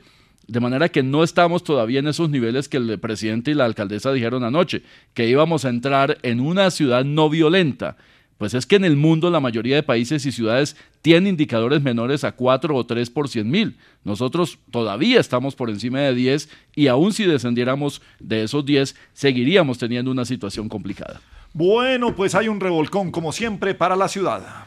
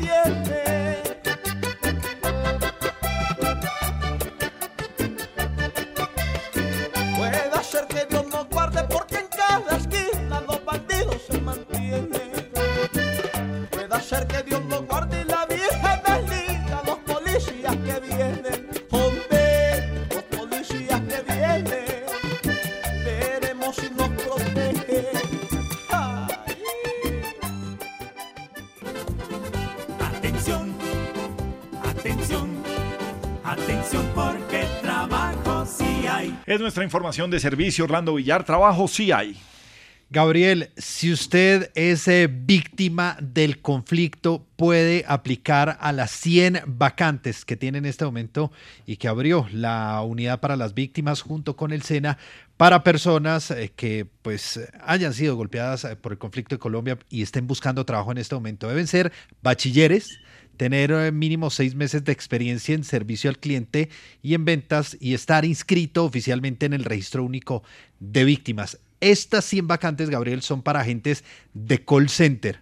Para aplicar, puede entrar a la página ape.sena.edu.co y ahí encuentra esta convocatoria. O espere en unos eh, minutos en arroba la luciérnaga, le ponemos el link más fácil para que pueda entrar directamente a esta convocatoria y plazo de inscripción hasta el 15 de septiembre. Y también, Gabriel, están buscando de carácter urgente, nos dicen, nos escribieron, en Fontibón, 25 personas, operarios de planta de confecciones que tengan experiencia en eh, filete, collarín, dos agujas, multiagujas, cerradora de codo, mejor dicho, que sean expertos en, este, en esta labor. Adicionalmente necesitan dos personas para control de calidad, un almacenista y tres empacadores. El salario es de un millón ochenta mil más subsidio y prestaciones de ley. Puede llevar la hoja de vida a la calle 18, número 96, B48. Esto es barrio Villamar Fontibón. O puede enviar su hoja de vida al correo producción arroba cadugi con Maestro Richie, maestro Bobby, bienvenidos a La Lucierna. ¿Cómo están ustedes? Hola Gabriel, soy Richie Rey. Y yo, and Bobby Cruz. Qué bueno. Bueno, saludarlos señores. a ustedes como siempre. Pues bienvenidos. Gracias Gabriel, soy Richie Rey. y ya lo yo, and Bobby Cruz. Bueno, y queremos preguntarle a mi querido Melquisedec con las buenas tardes. Maestros, ¿qué tal, señores? Hola Melqui, soy Richie Ray y yo and Bobby Cruz. Melqui, ¿cómo así que el Banco de la República pierde plata? Pues sí, señores, parece que esta es la noticia económica del momento porque el Banco de la República acaba de presentar oficialmente su reporte de situación financiera. Y lo que dice en resumen es que tuvo unas eh, pérdidas por 1,3 billones de pesos al eh, mes eh, de julio comparado con el cierre de diciembre cuando había obtenido ganancias por 631 mil millones de pesos. Mientras tanto, las reservas del banco se mantienen en línea con lo que fueron el año pasado, que eran 764 mil millones, para finalizar en julio 744 mil millones de pesos. Al juntar la cifra de patrimonio y pasivos, reporta al séptimo mes de este año el Banco de la República un monto total de 312 billones de pesos, comparado con 296,6 billones de pesos de diciembre del año pasado. Los pasivos son 197,6 billones en julio. Hasta ahora no hay una explicación técnica del Banco de la República eh, por qué razón se presenta esta pérdida de 1,3 billones de pesos, que no parece menor, por supuesto, aunque estamos hablando de unos montos superiores en patrimonio y en pasivos a 300 más billones de pesos. Pero en algún momento tendrán eh, que contarnos por qué esta situación negativa. Hay que decir, el Banco de la República no se comporta como los bancos comerciales, tiene un manejo completamente distinto, en tanto que los bancos comerciales normalmente nos presentan muy buenas utilidades. Muchas gracias, maestro. 5.41 minutos. Por fin, por fin, llegó Don Geliondo acá. ¿Y quién sabe en sus mochilas qué cosa nos traerá? Ay. El video de Don Gravi. ¿Cómo le fue en Pereira, Don Gravito? Muy bien, sí, señor, Gracias muy bien, mi Dios. muy bien. Y saludo a señor padre, a toda la gente que nos escucha en Pereira, también de allá. La una comadre de Pereira. Tiene una comadre en Pereira. Sí, una comadre en Pereira. Ah, ok, Fabrica sí. el programa. fabrica Sí. el programa. Fabrica las sí. Bueno. Sí, señor. Que antes era cofabrica, ahora sí es directamente fabrica el programa. Que, que fabrique el programa. Sí, señor, que fabrique el programa. Don Ah, ya. Jairito Echeverry dice que cuando la cédula es legendaria toca cambiarla. Sí, señor, don Jairo, gracias. mi ¿Algún mensaje en especial? No, no, no. eso sí, nadie miró para ninguna parte. ¿no? Eso fue tranquilo. Don Will Gómez, Gómez- Will, Gó- Will Gómez, que nos escribe desde su barbería en Cali. Gracias, don Will. Está de pelos ese trino. Gracias. Qué Ese era el chiste, ¿cierto? Sí, sí. Sí, sí. Que Está trabajando con las uñas. Don José Villanueva nos hace estadísticas del clásico. Gracias, don José, muy amable. Eh, puede decir, leer las estadísticas del clásico. Santa Fe Millonarios.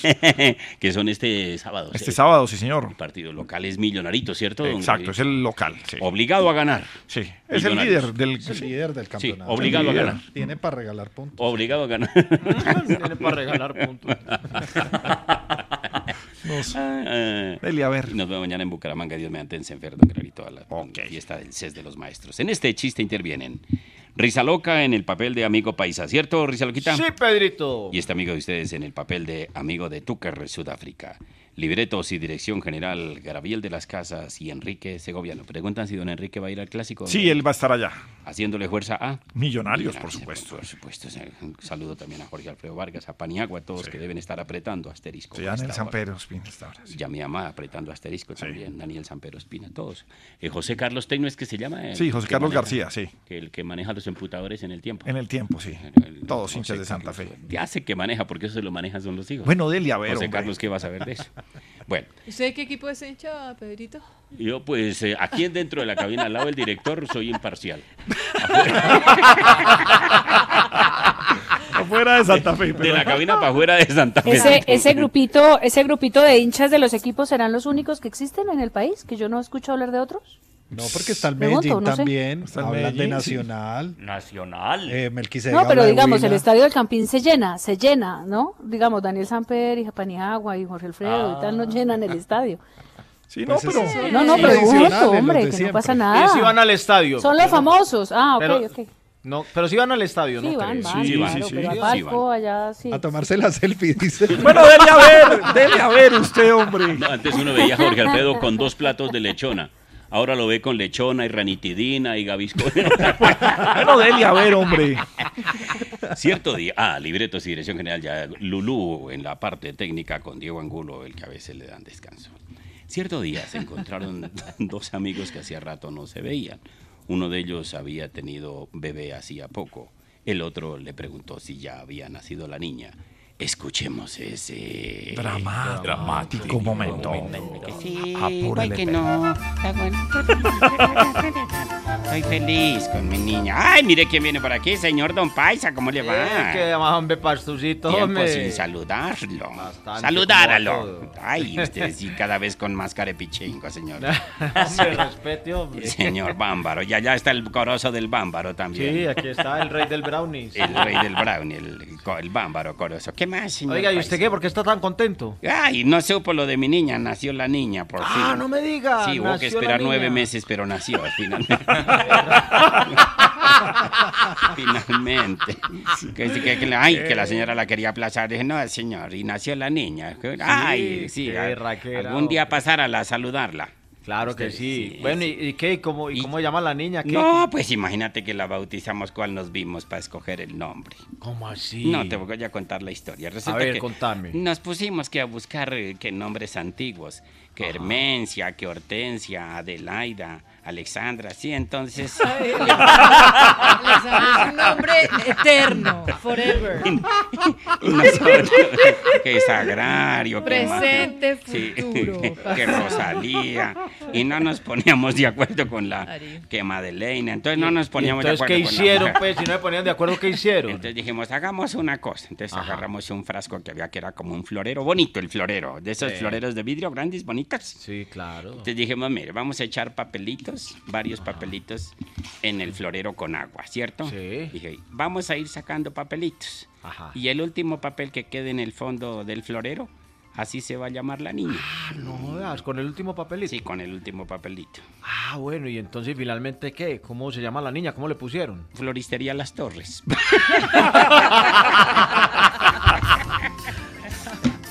En la Luciérnaga, Colombia, país de regiones.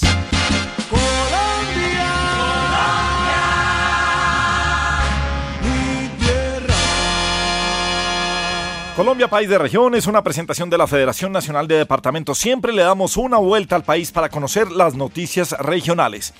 Iniciemos, hombre, departamento del Guaviare, Juan Camilo. Gabo, hoy vengo a contarles sobre el segundo Simposio Internacional de Arte Rupestre llamado La Selva Pintada, Viajes de Cosmovisión, que se estuvo llevando a cabo desde este lunes y que termina mañana. Se está llevando a cabo en el Guaviare y es un proyecto impulsado y organizado por Last Journey, integrado por la Universidad Nacional de Colombia, la Universidad de Antioquia y la Universidad de Exeter en colaboración con el Instituto Colombiano de Antropología e Historia y la Gobernación del Guaviare a través de su Secretaría de Cultura y Turismo. Es un evento que va a contar con expositores de varios países como Alemania, Argentina, Uruguay, Reino Unido, Brasil y por supuesto expositores de nuestro país. Y durante el 31 de agosto y el 1 de septiembre se están llevando a cabo visitas a sitios de arte rupestre en la Serranía de la Lindosa, Cerro Azul y Nuevo Tolima, lugares donde existen grandes murales con este tipo de arte prehistórico en el Guaviare. Perfecto, señor. Nos vamos ahora para el departamento de Bolívar. Con el fin de sostener un futuro promisorio y de alto impacto para las regiones, la gobernación del Magdalena se suscribió al acuerdo de viabilidad técnica del tren del Caribe. Oye, este proyecto, el tren, tendrá una velocidad promedio de 100 kilómetros por hora y que se encuentra en etapa de análisis de prefactibilidad. Esto con un costo general de 1.550 millones de dólares y generará mayores polos de desarrollo e impulsará la reactivación económica definitiva en departamentos y territorios. Nos quedamos al norte, en Sucre, Melquisedec. Hay buenas noticias. ¿De qué se trata? La gobernación de Sucre, Gabriele, en una estrategia de productividad e innovación, eh, hará el lanzamiento de la segunda versión de su feria Expo Cuero Caribe 2022. Una feria mayorista que reúne a los sectores del calzado, marroquinería, cuero y artesanías del departamento de Sucre. Será del 7 al 9 de septiembre en el Hotel Poblado de Coveñas. Habrá por lo menos 45 expositores de todo el departamento con eh, todo tipo de productos, una variedad que ofrece el sector del calzado sucreño tanto para esa misma región como para todo el país. 7 al 9 de septiembre en Coveñas. Perfecto, don Melqui, nos vamos a los eh, llanos orientales y nos vamos al Bichada, porque este 3 y 4 de septiembre se lleva a cabo la séptima mesa de concertación de los pueblos indígenas del Bichada. Va a estar presidida por el gobernador Álvaro León Flores, a quien le mandamos un gran abrazo, y es una mesa que busca debatir y concertar frente a medidas administrativas que influyen en el desarrollo de la cotidianidad de los pueblos.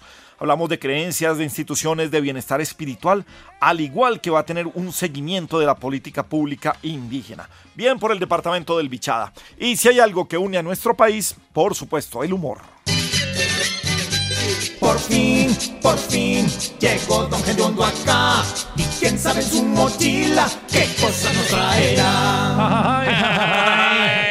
Colombia, país de regiones, es una presentación de la Federación Nacional de Departamentos. Hombre, siempre le pregunto, eh, vamos a- voy a empezar por el otro lado. Rizaloca, ¿ha tenido usted presentaciones en Chocó?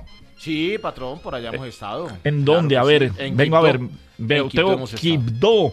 Sí, sí. Eh, está Río Quito, está el Atrato, está Lloró, Certegui, Bagadó, el Carmen del Atrato, el Medio Atrato, Autobaudó, Cantón de San Paulo, eh, Novita, Cipí, Litoral de San Juan, cantidad de municipios, Río Sucio arriba, el Carmen del Darién, Juradó, en la frontera con Panamá, Unguía, Acandí, allá, bueno, ahí estamos con el departamento de Chocó, Bojayá, por supuesto, Bojayá. también en el Chocó. Pedro, ¿dónde se ha presentado diferente a Quibdó? No sé. En Quibdó, su merced lindo, en Quibdó, eh, en las fiestas de San Pacho, que como le dije alguna vez a su merced, son como en septiembre, octubre, duran como tres meses y los otros nueve meses es alistando las fiestas de San Pacho.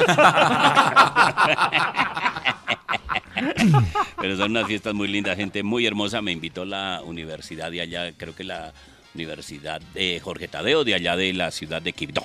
Bueno, señor. Y hay que ir a Bahía Solano, patrón. Uy, Ah, claro. sí, también, claro. Y llevar a sí, Camila Tilano a pertenece a Bahía Chocó. Solano. Sí, sí, sí. Para que nos muestre esa mano. Bueno, señor. Pues es que, pues allá, en, eh, además, en Nuquí, en el Chocó, es precisamente donde salen las excursiones eh, para ver las ballenas. Siempre vienen en la ruta de las ballenas. Es un espectáculo maravilloso. Sí, el doctor Sergio Fajardo nos tiene mucha experiencia. al respecto. Absolutamente preciosas. Son Allá absolutamente la- preciosas. Allá se le perdió la billetera y la presidencia. Bueno, señor. Tiene que en, en Nuquí. ¿Su merced Sí. conoce Nuquí, don Sí, Gravielito? sí, sí, sí, estaba en Nuquí, estuve viendo ballenas en Nuquí. Ah, ¿sí? Sí. Qué maravilla. Y estuve también viendo desovar a las tortugas. Unas caminatas de 10 kilómetros por esas playas. Para verlas desovar, pero gran espectáculo. No, pero esos hobbies tan bonitos. ¿Qué estabas haciendo? ¿Desovar o desovar las tortugas? En esa época hacíamos Planeta Caracol. Ah, Planeta Caracol. Que ahora lo hace Fidel Franco. Fidel Franco es un talento caracol. Talento Caracol, hincha del Santa Fe. Eh, entonces imagine que en Noquí, don Gravielito, había un señor que tenía un parque de diversiones, de Ajá. distracciones. Entonces alquilaba botes, ¿no? Sí. Alquilaba botes. Entonces la alquilada del bote, digamos, valía 10 mil pesos la hora. Sí. Y él con un megáfono les iba indicando el tiempo. Entonces decía, bote 45, bote 45, se le acabó el tiempo. Y le tocaba devolverse al bote. Ay, don Guerrerito, yo no he saludado a las nuevas audiencias. Un cordial saludo para todos los oyentes y oyentas de la Luciérgana de Caracol que están Eso, a esta hora conectándose aquí con la. Ustedes sí saludan a todo el mundo a toda hora, hombre. Y los que están enganchándose aquí también a esta hora. a Eh, eh, venga, se engancha. Entonces-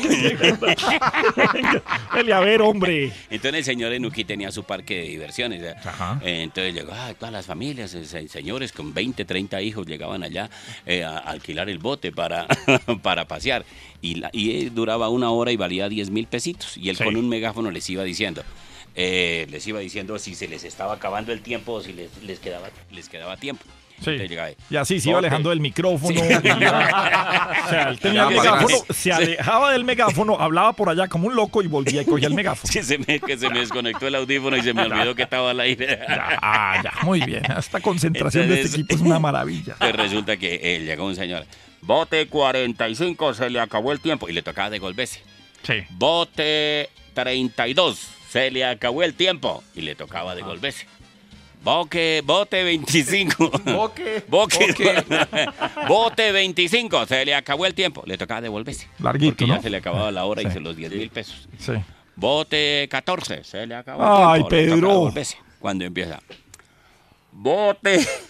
Bote 99, se le acabó el tiempo. Bote 99, se le acabó el tiempo. Y llega un man y le dice, jefe, jefe, ¿cómo que bote 99? Aquí no hay sino 70 botes. Ah, sí, sí, perdón un tico. Bote 66, ya vamos por ustedes, voten.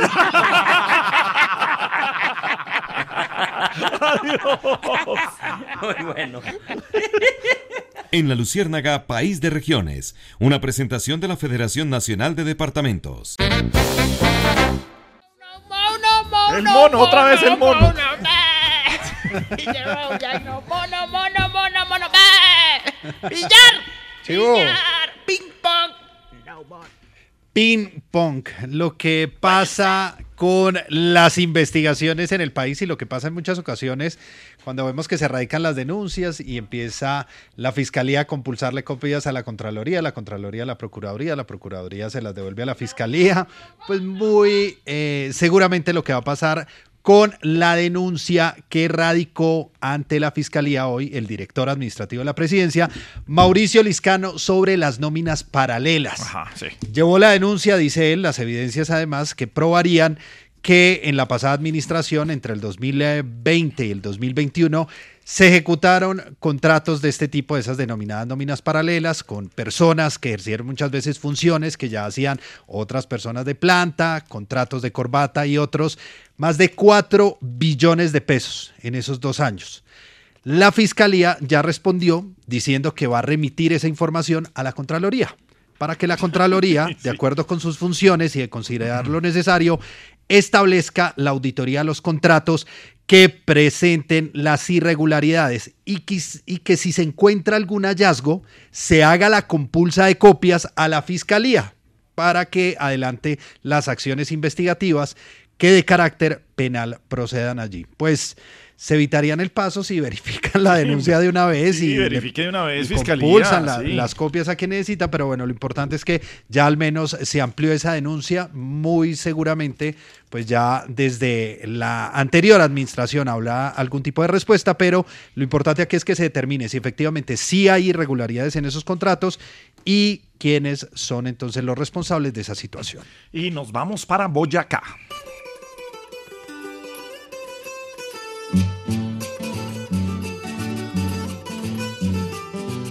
Es el altar de la patria, la linda tierra de Boyacá. Y desde allá en su canasto unas preguntas nos trajo ya. La patojita hasta aquí llegó, para hacer sus preguntas llegó. Ay, ay, patojita, ¿cómo le va? Don Gravielito, un saludo cordial a su merced, a nuestros oyentes que están conectados con la Luciérgana. 6 de la tarde, 15 minutos. Eh, un abrazo a todos nuestros oyentes. Cita María Alejandrita. Le mando. Patojita, ¿qué tal? ¿Cómo vamos? Bien, le mando mi abrazo especial y le pregunto por qué se habla de un triste panorama de orden público en Colombia.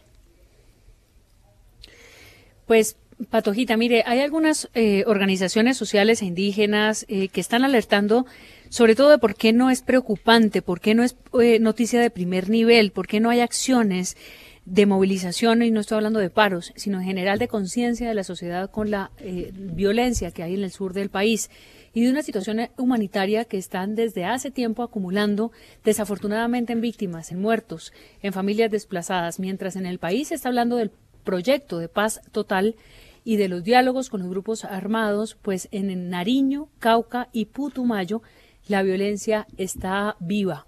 La Defensoría del Pueblo emitió otra alerta temprana para evidenciar la grave situación de riesgo y de las vulneraciones de los derechos de estas comunidades indígenas y afrocolombianas en la región. En todos estos departamentos la situación es una mezcla entre narcotráfico, entre grupos armados ilegales que se disputan eso según las autoridades, pero también de viejos conflictos por la tierra, de viejos conflictos entre grupos armados y sería muy interesante que esta zona del país fuera una de las, eh, será seguramente de los epicentros de solución de todos estos conflictos porque en medio de todo está la población civil. Los municipios que están en riesgo, según la Defensoría, son Ipiales, en Nariño, Orito y San Miguel, el Valle del Guamués, Puerto Caicedo, Puerto Arias y Villagarzón en el Putumayo y el Piedam- Pi- y Piamonte, perdón, en el Cauca. Estos municipios cuentan con una alta presencia de comunidades indígenas y afrocolombianas que son además sujetos de derechos y de protección. Y por tanto, aquí hay que hacer una pausa para de verdad asumir estos fenómenos como prioridades del país. Estos ciudadanos colombianos que están en esta zona viven haciendo eh, pues alguna forma sacando la cabeza, las banderas de sus comunidades, diciendo no nos maten, y eso que parecía un tema, eh, digamos, marginal, de un- unas comunidades indígenas, de unas organizaciones de izquierda, de unas comunidades indígenas, repito, que estaban organizadas para ponerle problemas al gobierno y al Estado, pues son eh, situaciones humanitarias donde está la vida de por medio. Y creo que ahí hay un asunto fundamental que seguramente se ocupará el gobierno Petro, pero que también es una necesidad de conciencia de los otros habitantes de esos departamentos, para empezar, y también, por supuesto, de ese centralismo bogotano del poder eh, que tiene que asumir una solidaridad con personas que están de verdad sufriendo bajo las balas y la intimidación de estos grupos ilegales. Gracias, eh, señorita María Alejandrita. Don Melquisedec. Patojita, buenas tardes, ¿qué tal? Bien, ¿será? ¿El frío cómo estuvo hoy? ¿De grados? Como pues, para decir. quise que está, Está abrigado de los o pies sea, a la cabeza. Camisa, ch- eh, camisa chale, camiseta interior, camisa, chaleco, eh, saco y chaqueta. Chaqueta de invierno. Yo, Gravielito, tengo saco, cuello tortuga, saco, ruana. No, su persona, guantes. Yo hoy me vine de tenis y mañana me vengo de botas. Ah, pero es que usted es osado. Sí, porque pues, está lloviendo, entonces no, no el puedo- director, el sí, no se me director puede meter Sí, el agua en los pies. se ¿Cómo serían sus botas de agua, Gabriel? Ya que las menciona, sus botas de agua serían. Mañana me- mañana me vengo botas y las diseño. Mañana me vengo Pero no mande fotos, patrón. Ah, Nosotros sí yo no las queremos unas ver. bonitas. Ah, también, bueno, pues. Ah, sí, vea, pues, pues, felicitaciones. Esta María Alejandrita Tiene también sorpresas. mañana se va a Ah, venir están en uno de los chistes aquellos. Ah, no, No.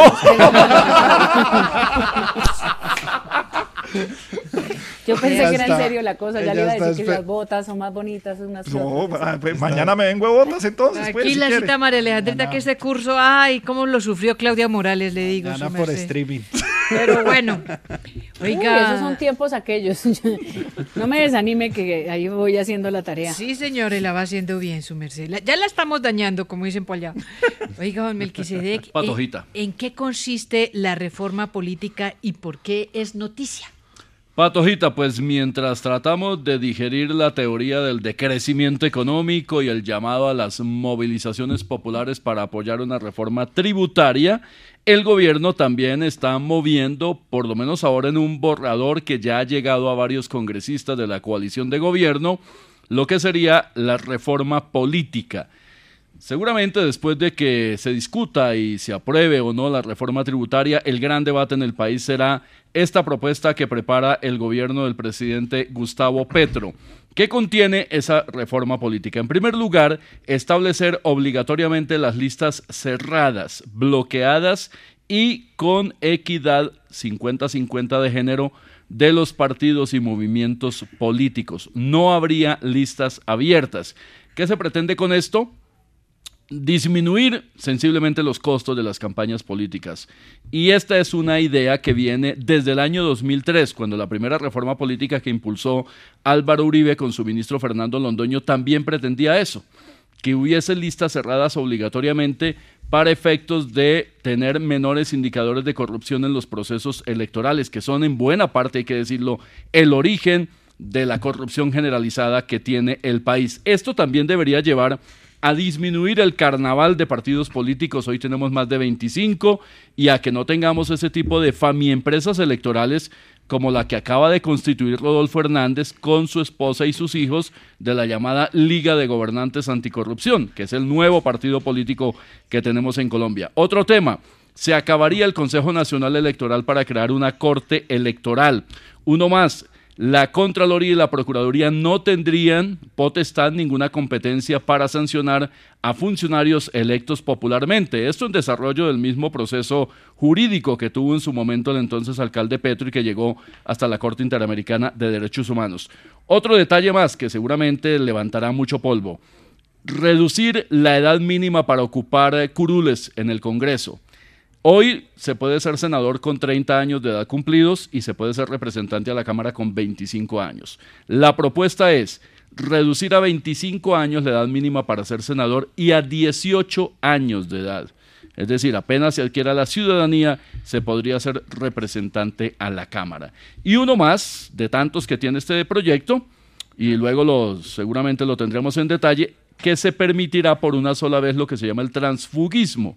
Es decir, que los políticos, los eh, eh, congresistas de hoy puedan, con una antelación eh, mínima de tres meses cambiarse de partido, como cambiarse de camisa, para permitir que puedan ir de un movimiento de un partido a otro. Ese es un detalle que también seguramente tendrá mucho debate en el Congreso. Por ahora, esa reforma política es un borrador, no se ha discutido ampliamente, apenas se está planteando a nivel interno de la coalición de gobierno y cuando ya haya oficialidad del mismo, pues tendremos oportunidad de volverlo a comentar. Gracias, don Melquisedec. Don Gravielito, tengo que enviar eh, un eh, sentido mm, mensaje de condolencias por la muerte del periodista Luis Antonio Camacho González, periodista destacado y fundador de Nuevo Límite, trabajó con Caracol Moniquirá, actualmente estaba trabajando con Canal Tro. Tuve el privilegio y la oportunidad de haber compartido con él recientemente en julio en Moniquirá, Boyacá, en, el- la fiesta del burro. Un abrazo a, a sus familias, a sus amigos. Pérdida triste de Luis Camacho González Jr. Bueno, un abrazo grande. 623, así es, Patojita, lo recordamos, lo conocimos. Bueno, hombre, miren quién llega aquí a la cabina, doctor Juan Fernando Cristo, bienvenido aquí a la Luciérnaga. Ah, Gabriel, qué bueno verlos así de frente, aquí Sí, a señor, todos. sí, ¿cómo van las cosas? Bien. Doctor Cristo, ¿cómo me le va? Gracias, pues aquí eh, pasándolos a visitar. Eso. Estaba así, Bien. estaba así eh, con unas cosas por acá y yo dije, voy a subir. Hoy, hoy, hoy Risa Loca llegó, es que no, que septiembre, que ya es diciembre y no, que el jingle de Navidad de sí. Caracol y eso. Ya lo vamos a sonar, patrón. ¿Qué? No, que Pues prácticamente. el jingle de Lo voy a sonar yo a usted donde no. siga con ese No, pues, Risa loca, hoy es primero de septiembre. pero, don Cristo, pero ya prácticamente acabó el año. Faltan cuatro meses. eh, faltan faltan cuatro. De hoy en cuatro meses es primero de enero. Vea, Sí, no, es de hoy en cuatro meses es primero de diciembre. Quieto, Risa Loca. No, señor. Oiga, pues, los oyentes lo pidieron. No, corte. Ahí No, está. no, Ahí córtelo, está. córtelo, quieto, No, Risa Loca. pero No, señor, no, pero no, yo- no. Yo lo estaba aquí. No, estaba quieto. mirando. Eh. Pero sin autorización Sí, del no. director, No, oiga, no, porque yo no. entendí, yo entendí que él había dicho que sí, que No, lo no sonara. entendió. No, no, que lo voy a no, sonar no. es diferente. Ah, Nuevo y ah, Navidad, Caracol con los. No. Además que realmente la Navidad empieza con Caracol Radio, con este jingle. Pues. Así, ella lo acabo de presentar a Alexandra con este jingle. No, pero en la ahí, suénalo ahí, época que es, no Lulu, suénalo ahí, con este jingle. No, que no, no, no. Alexandra lo presentó. no. Alexandra dijo. No, prohibido. La época. Prohibido que vuelva a sonar Perdón, este patrón, perdón, perdón. No, ¿Qué dijo, perdón, patrón? ¿Qué dijo Alexandra? Que es- pero ¿cuándo es? No, pónganlo entonces en julio a ver. No, No, no, no. está saltando las indicaciones del director, o sea, no, no, no, no, esto no, sí es- perdón. Entendimos pelada y le dije, ¿por qué más bien no coges? Sí, sí, sí. Pues a mí ya me dieron que me van a sonar peor. Eso, descagado, descagado. Descarado, sí, señor. Sí. No sea descagado, que eso todavía falta. Entonces usted ya hoy que está cagando natilla. Vea, Está cargando la natilla. casa, la casa, está cagando en buñuelos ya. Ya está No, pues eh, de No. pronto mañana, porque hoy sí comemos, entonces mañana No, cargamos para sí. acá, para acá. No, yo venía, y yo venía. Pero venga, uno consigue natilla fácil cuando no es Navidad. Sí, se consigue, sí, sí, sigue sí, vendiendo, pero no dice Navidad, dice Pero natilla. fácil, fácil tampoco. Que nos digan Sí, a ver. Que uno diga que es fácil en Cualquier todo. supermercado encuentra natilla Sí, todo el año. sí, para sí. hacer, Pero, pues, pero pero no hecha, hecha. hecha. No, pero hecha. Ah, no, pues tampoco. Ah, ¿qué no, hecha no, ¿Quieres- hecha ahí no. Ah, no, no, también no. eh, encuentra mezcla de brownies, pero no los vaya a hacer, Corozo. Sí. No compre eso. No, pase derecho por ahí. Cogoso va a ser la natilla de este año. Sí. Cogoso va a Sí, ser natillita, va a ser natillita. No, No, pero eso no me sorprendió gratamente. No, Hizo pero cosas maravillosas. Yo, escuché ese jingle y yo frené el carro. Yo venía manejando el carro y yo frené. Frenó el carro. Frené menos mal que menos mal que no tenía las ruedas lisas, Gabriel. Las ruedas lisas, sí. no me lo hubiera dado por Sigue detrás al otro. Sí, No, porque está el piso mojado. Mojado y como estaba lloviendo, yo dije, no, menos mal que las, las, las lisas, las, las ruedas estaban ya con, ¿cómo es que dicen? Con labrado. Con Ten- labrado o, o se dice con, con estrías. Con tener las, Las ruedas con sí, estrías y con labrado, sí. Exacto, sí, la- Sí. sí, que no tiene casi estrías. ¿Usted tiene las ruedas con estrías? La rueda sí, o sea, yo cuido y mando a revisión el Claro, carro y está bien. Buena estría, buena Sí, estría. sí, Quizá sí. loca se ve que tiene también las ruedas con estrías. ¿sí no? No, pero lo importante también es la alineación. La alineación, balanceo Balanceo. de llantas o las, la rotación. Entonces hay una que es como más caída que otra, Ah, sí, porque claro. pesa más las de adelante, Claro, las de aguantan adelante. más peso por el motor que las de atrás. Sí, claro, y tienen que ser de la misma, eh, como el mismo guin. El mismo rin. Rin, porque a veces ponen rin y, la, y las Pero- son más, más anchas. Ahora hay carros que ya no traen rueda de repuesto y otros traen una rueda chiquita. Ah, sí. Oiga, se ven chistosos, ¿no? Sí. Una hueá grande y una hueá chiquita, ¿sí? no se ven gagos. La- ruedita. La se ve ruedita. gago, que- Sí, se, se ve ve gago, raro, se gago. ve se raro, muy sí, gago, muy gago, muy, Muy gago, raro. eh, Un cago con una hueá chiquita y otras hueas, y tres hueas grandes. Tres- Ay, Eso es bravo, bravo. Pero oiga, si yo frene el carro, porque cómo van a poner, no sea descarado. Descarado, de sí. verdad. Que todavía no es Navidad. Sí, No, no, no, no. no, no. no. Entonces, entonces, pues, a- eh, aguinaldo es en estéreo. El que diga así pierde. Entonces ya. Sí, no, no, no, porque no, falta el Día del Amor y la Amistad. Claro, falta que ya el día. es- a- amigo secreto. más El bien. amigo secreto, Las sí. brujas, los, dis- y los viene, viene ¿se el disfrazan? 31 de octubre, nuestro tradicional programa Disfrazados. ¿Cuándo eh, va a ser el- ese programa para agenda? viendo porque el lunes 30, es lunes 31 de octubre, 31. entonces debería ser el eh, viernes que cae 28 o 20? Eh, 28. 28, sí. Debería ser Listo. viernes 28. Entonces, agéndense para el 28 de. de- Y les octubre. pedimos a los clientes que no contraten a nuestros artistas para el viernes Para el- 28 el de octubre, 28 por de favor. octubre, por favor, que van a venir disfrazados. Van a venir disfrazados al programa. Bueno, Uy, María Oye. Alejandra que le encanta ese día. le encanta el disfraz. Ella viene, no, y ella viene con esa guisita. ¿sí? Con esa risita. Esa guisita siempre, sí. Ella sí, esa siempre, guisita. sí, una risita, Sí, sí. sí, sí. Oye, y, y María Alejandra, ¿verdad? No se le escuchó la guisa hoy a María Alejandra. No, es que está- está ahí con la conexión, con ese internet, sí. Está mal de, de internet, por eso no escucha uno la guisa de, de, de María. Cristo. La guisa de Alexandra y la escuché. ¿Sí la escuchó? Ah, ¿le gustó o no mucho? Claro, no, oye, uno, Uno escucha la risa de. Alexandra desde lejos y dice, ay, está. Esa es la guisa de Y, Alexandra. y viera esta risa, la Oiga, tengo la guisa toda la vida, toda la vida. Sí. De toda la vida, como dice, Bueno. lo escucho. Cristo, Pero- que le vaya muy bien. No, bueno, gracias. Ah, ya me adiós. están echando, bueno. adiós. 629.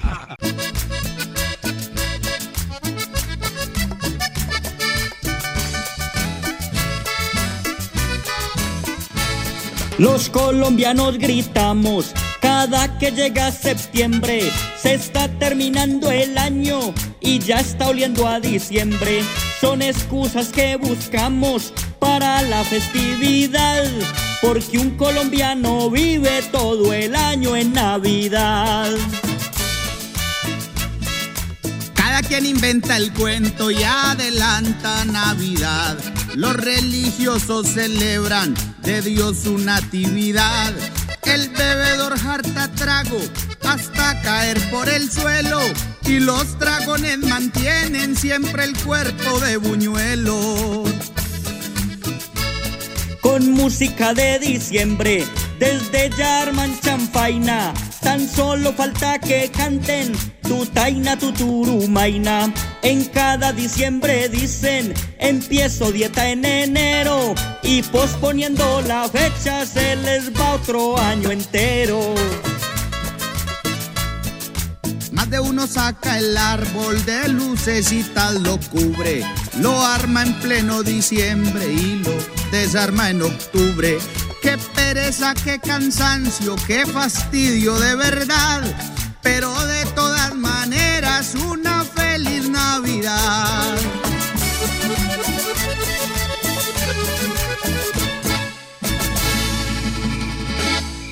La Luciérnaga, 30 años. 6.32 minutos en la Luciérnaga. Villar.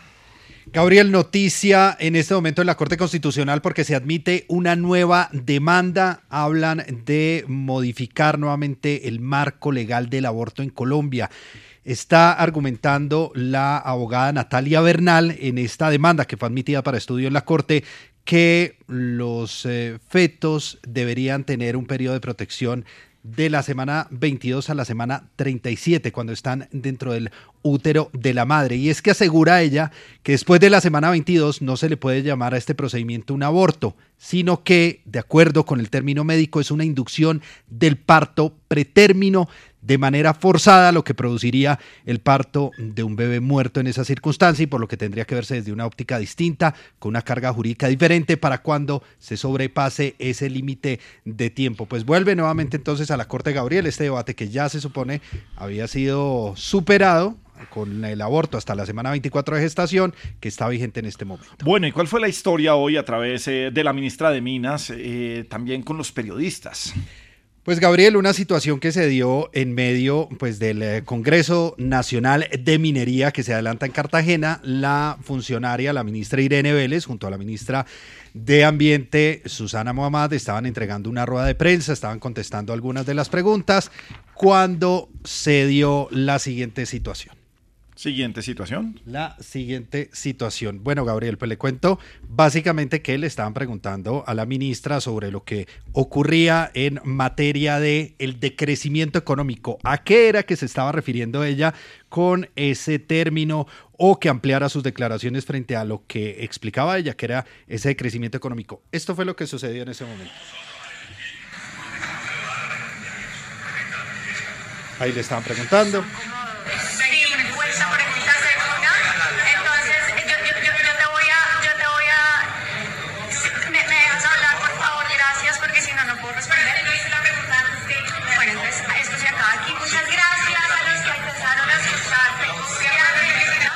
Pues gracias a los que alcanzaron a escuchar, respondió la ministra, esto se acaba aquí, se molestó, dijo que le habían hecho 50 preguntas en una, pues dejó ahí a la prensa entonces con varias de las inquietudes eh, sin resolver. La ministra Mamad pues pone cara de sorpresa porque ella estaba contestando las preguntas, su eh, para ahí en materia de minas eh, acaba la rueda de prensa y por supuesto la molestia con los eh, comunicadores, colegas que estaban allí esperando esa respuesta. 635.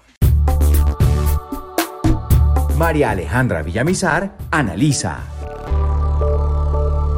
María Alejandra, analicemos la petición de mesura de varios empresarios al gobierno nacional para el incremento del salario mínimo que empieza a concertarse para el próximo año. Gabriel, lo que han dicho los empresarios al gobierno nacional es que ya que estamos en este segundo semestre y se avecina el debate, la discusión sobre el salario mínimo, se haga con mesura, que se piense en el sistema productivo del país. Y quizá los empresarios lo dicen porque en el Ministerio de Trabajo hay una mujer como Gloria Ramírez que eh, está muy cerca de los sindicatos, que está trabajando obviamente por un cambio también en la relación laboral de los empresarios con los trabajadores y por tanto me imagino los empresarios eh, tienen algún temor de que esto lleve a una exigencia muy alta por parte de los trabajadores y esto signifique entonces que eh, no sea posible cumplir con estas expectativas y siempre en ese puja, en esa puja que se da diciembre, en ese, en ese debate que puede ser muy interesante para este año, quizá parte de la demostración de que el diálogo y la concertación son el sello de este momento político, pues podrían eventualmente generar ese ejemplo para el país eh, terminando el año, conscientes además todos, tanto el gobierno como el empresariado, por un lado, de que se quiere un cambio, que se quiere mejorar las condiciones de los trabajadores, pero que siempre hay que tener, por supuesto, una base real de la economía del país, las circunstancias para el año 2023 que se avecina. Pues como siempre, un tira y afloje de todos los años que pasa por decreto, o si no, una carrera de caballos.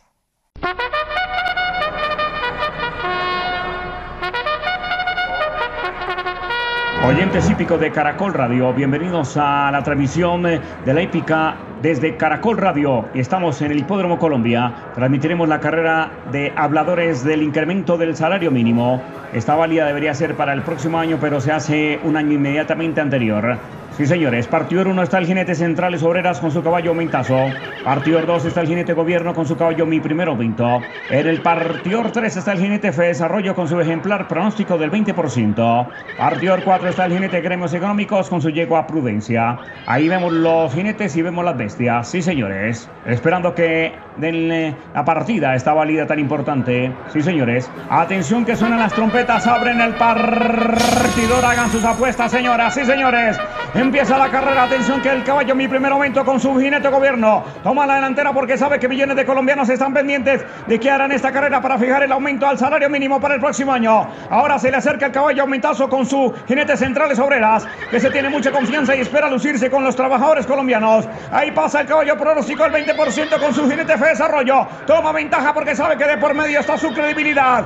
En tierra derecha vemos al jinete gremios económicos con su yegua prudencia. Corre corre corre corre corre, porque sabe que miles y miles de empresarios y microempresarios confían en que sean muy bien representados en esta complicada carrera. ¡Qué carrera tan llena de codazos, puyazos y declaraciones a la prensa! Los jinetes deberían hablar entre ellos para que al final de la carrera no salgan perjudicados ni los trabajadores ni los empresarios, porque si le va mal a los jinetes y a sus respectivos caballos, nos va mal a todos. Sí, señores, ahí van los jinetes y las bestias se confunden unos con otros, empujan, sí, señores, crucemos los dedos para que el salario mínimo no sea fijado por decreto y ojalá todos terminemos ganando con esta carrera que nos afecta a todos los colombianos. La hípica se escuchas por Caracol. Y de la hípica al vallenato. Bueno, y como a mí me gusta versear, esta va para mi panita Orlando Villar. Ay. Responda siendo sensato y con mucha inteligencia.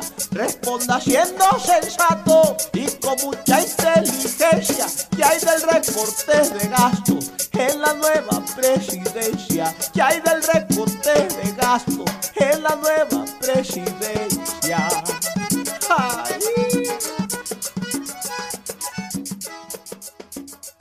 Maestro Diomedes, pues empieza a dar resultado, pues por lo menos lo que queda sobre el papel y de acuerdo con lo que ha dicho el director eh, del eh, Departamento Administrativo de la Presidencia, Mauricio Liscano. Se congelarán 100 vacantes que tenía en este momento la Casa de Nariño con sueldos eh, que podrían alcanzar hasta los 18 millones de pesos. El proceso de reestructuración que está avanzando en la presidencia, donde dice no se eliminaron cargos o puestos de trabajo para no afectar la estabilidad laboral de un amplio número de personal del Palacio de Nariño. Sin embargo, sí son alrededor de unas 120 vacantes que estaban ahí, que estaban congeladas cargos que entonces no se ocuparon y que definitivamente se van a eliminar son algunas personas además que ya venían renunciando a la entidad para que se diera paso a esta reestructuración. Sin embargo, pues hay algunos cambios ahí que se han frenado, que tendrán que reevaluar a medida pues, que se vayan desocupando las vacantes, teniendo en cuenta, como decía el director del DAPRE, que no se va a afectar la estabilidad de varios empleados de la Casa de Nariño. Ahora, hay dos eh, temas, digamos, que están ligados ahí. Uno tiene que ver con la visita que hizo Mauricio Liscano a la Fiscalía el día de hoy, donde denunció el tema de nóminas paralelas. Aseguró que entre 2020 y 2021 se pagaron más de 4 billones de pesos en este tipo de cargos, digámoslo así, y que eh, ya entregaba la evidencia para que la Fiscalía desarrolle las investigaciones correspondientes. Lo otro pues tiene que ver también ahora desde la oposición con los cuestionamientos que hacen a la presidencia, porque si bien se están eliminando algunos cargos, se empiezan a crear otros como los consejeros eh, de paz en las regiones. Se supone que hay un alto comisionado para la paz que debería manejar todo el tema. Sin embargo, el anuncio frente a los diálogos de paz y demás es que se aumentará el número de consejeros para que existan unos regionales que puedan manejar territorialmente los temas con las autoridades locales y los grupos alzados en armas en algunas zonas del país. Pues ah, habrá que hacer el balance con el tiempo, verificar que tanto se aumenta y disminuye realmente si funciona esa reestructuración, pero por lo menos aquí, dice Mauricio Liscano, se empiezan a cumplir las promesas de Gustavo Petro. Bueno, y para mi compadre, Melquisedec Torres,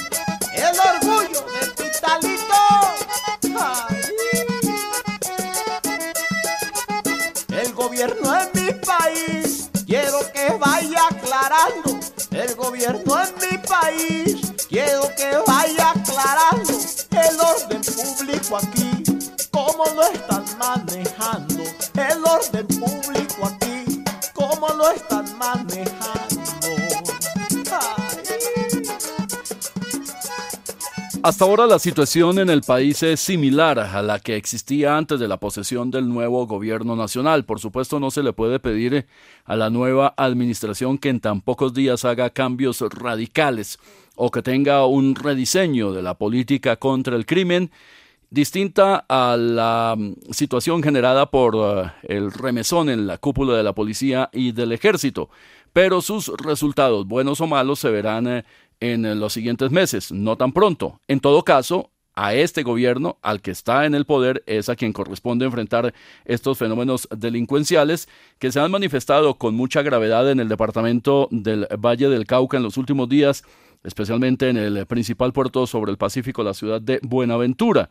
Allá, de acuerdo con eh, distintos reportes, hay una muy fuerte disputa entre dos grupos criminales que se llaman los chotas y los espartanos, que han protagonizado incluso balaceras en la vía pública que han necesitado la intervención de las autoridades. La Defensoría del Pueblo ha hecho el llamado para que se adopten medidas inmediatas que permitan mejorar la muy crítica situación que tienen varios barrios de Buenaventura azotados por el control de estos grupos criminales. No es nueva la situación, la han vivido los últimos gobiernos porque se trata, entre otras, de un puerto muy importante para actividades ilícitas, especialmente las derivadas del narcotráfico.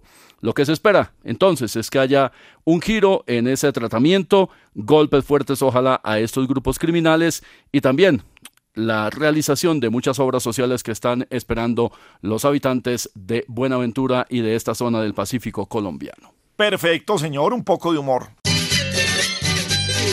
Por fin, por fin, llegó Don Gediondo acá. Y quién sabe en su mochila qué cosa nos traerá. Bueno, señor. Ya vamos cerrando, como dijo. Sí, ya nos vamos yendo. Como dijo mi tía cuando se casó, hagámosle a esto. Imagínese, don Gravielito, que. Ahí está, risa loquita, don Corosito. Hey, Pedrito. Dedicado ahora a la bicicleta, don Corozo. Sí, Pedrito. ¿Y dónde fue que se cayó su merced? ¿Por qué no le hacen la entrevista mañana o otro día? Ya, Quería saber que dónde Sí, fue la Caracol cayó. Sports. Pues que la cayó fue la cuna, hombre. Oye, Ah, risa loca. imagine- dos corticos, don Gravelito. A Imagínese que eh, se le murió la abuelita a una señora muy querida en Sutamarchán, la doctora eh, Elba Ginón. Le murió- Doña Elba, que hombre, pues Muy nuestro recordada. sentido pésame para Doña Elba, sí. Casi no la pueden enterrar, don Gabrielito, casi no la pueden meter en ese cajón. Sí. Risa loca, ¿qué le pasó, hombre, tan bobo? Culpa de él y doña Elba. Sí. Bueno, no, se murió, no juegue, pobrecita, sí. Condolencias a don Familia- Jorge Ginón, su esposo. ¿qué? Jorge Ginón es el, el Claro. hermano, el, el señor Ananías de Ginón también. Un cordial saludo también Claro. para él, Ananías Ginón, Sí. para, para todos, doña Doralba Ginón también. No mal eran dos corticos, ¿no? Doralba, Doralba Acá en el Ginón. programa y no te estoy dando el, el pésame a la familia de doña Elba. Aquí está, ya, ya, ya llega en el noticiero, ya llega Diana, aquí están ya haciéndonos caras y esto, bueno, dele. Diana Ginón también. No, Diana Calderón, que viene con hora 20. Ah, Calderón, sí, sí. termina en non. Bueno. Y Doralba y Rosalba Ginón también, un cordial saludo. Entonces le preguntaron, bueno, ¿y, y de qué murió la abuela? De fiebre amarilla. Ah, bonito color. Digo, no, pero en serio, ¿de verdad que de qué murió la señora? chiste. No, no, no. Una entradilla, amiga. Ahora el bueno. Una entradilla. ¿Y de qué, de qué murió, verdad, la abuela hablando en serio? Dijo, no, murió de gripa. Yo, ah, menos mal, no fue nada grave. ¿Y ya?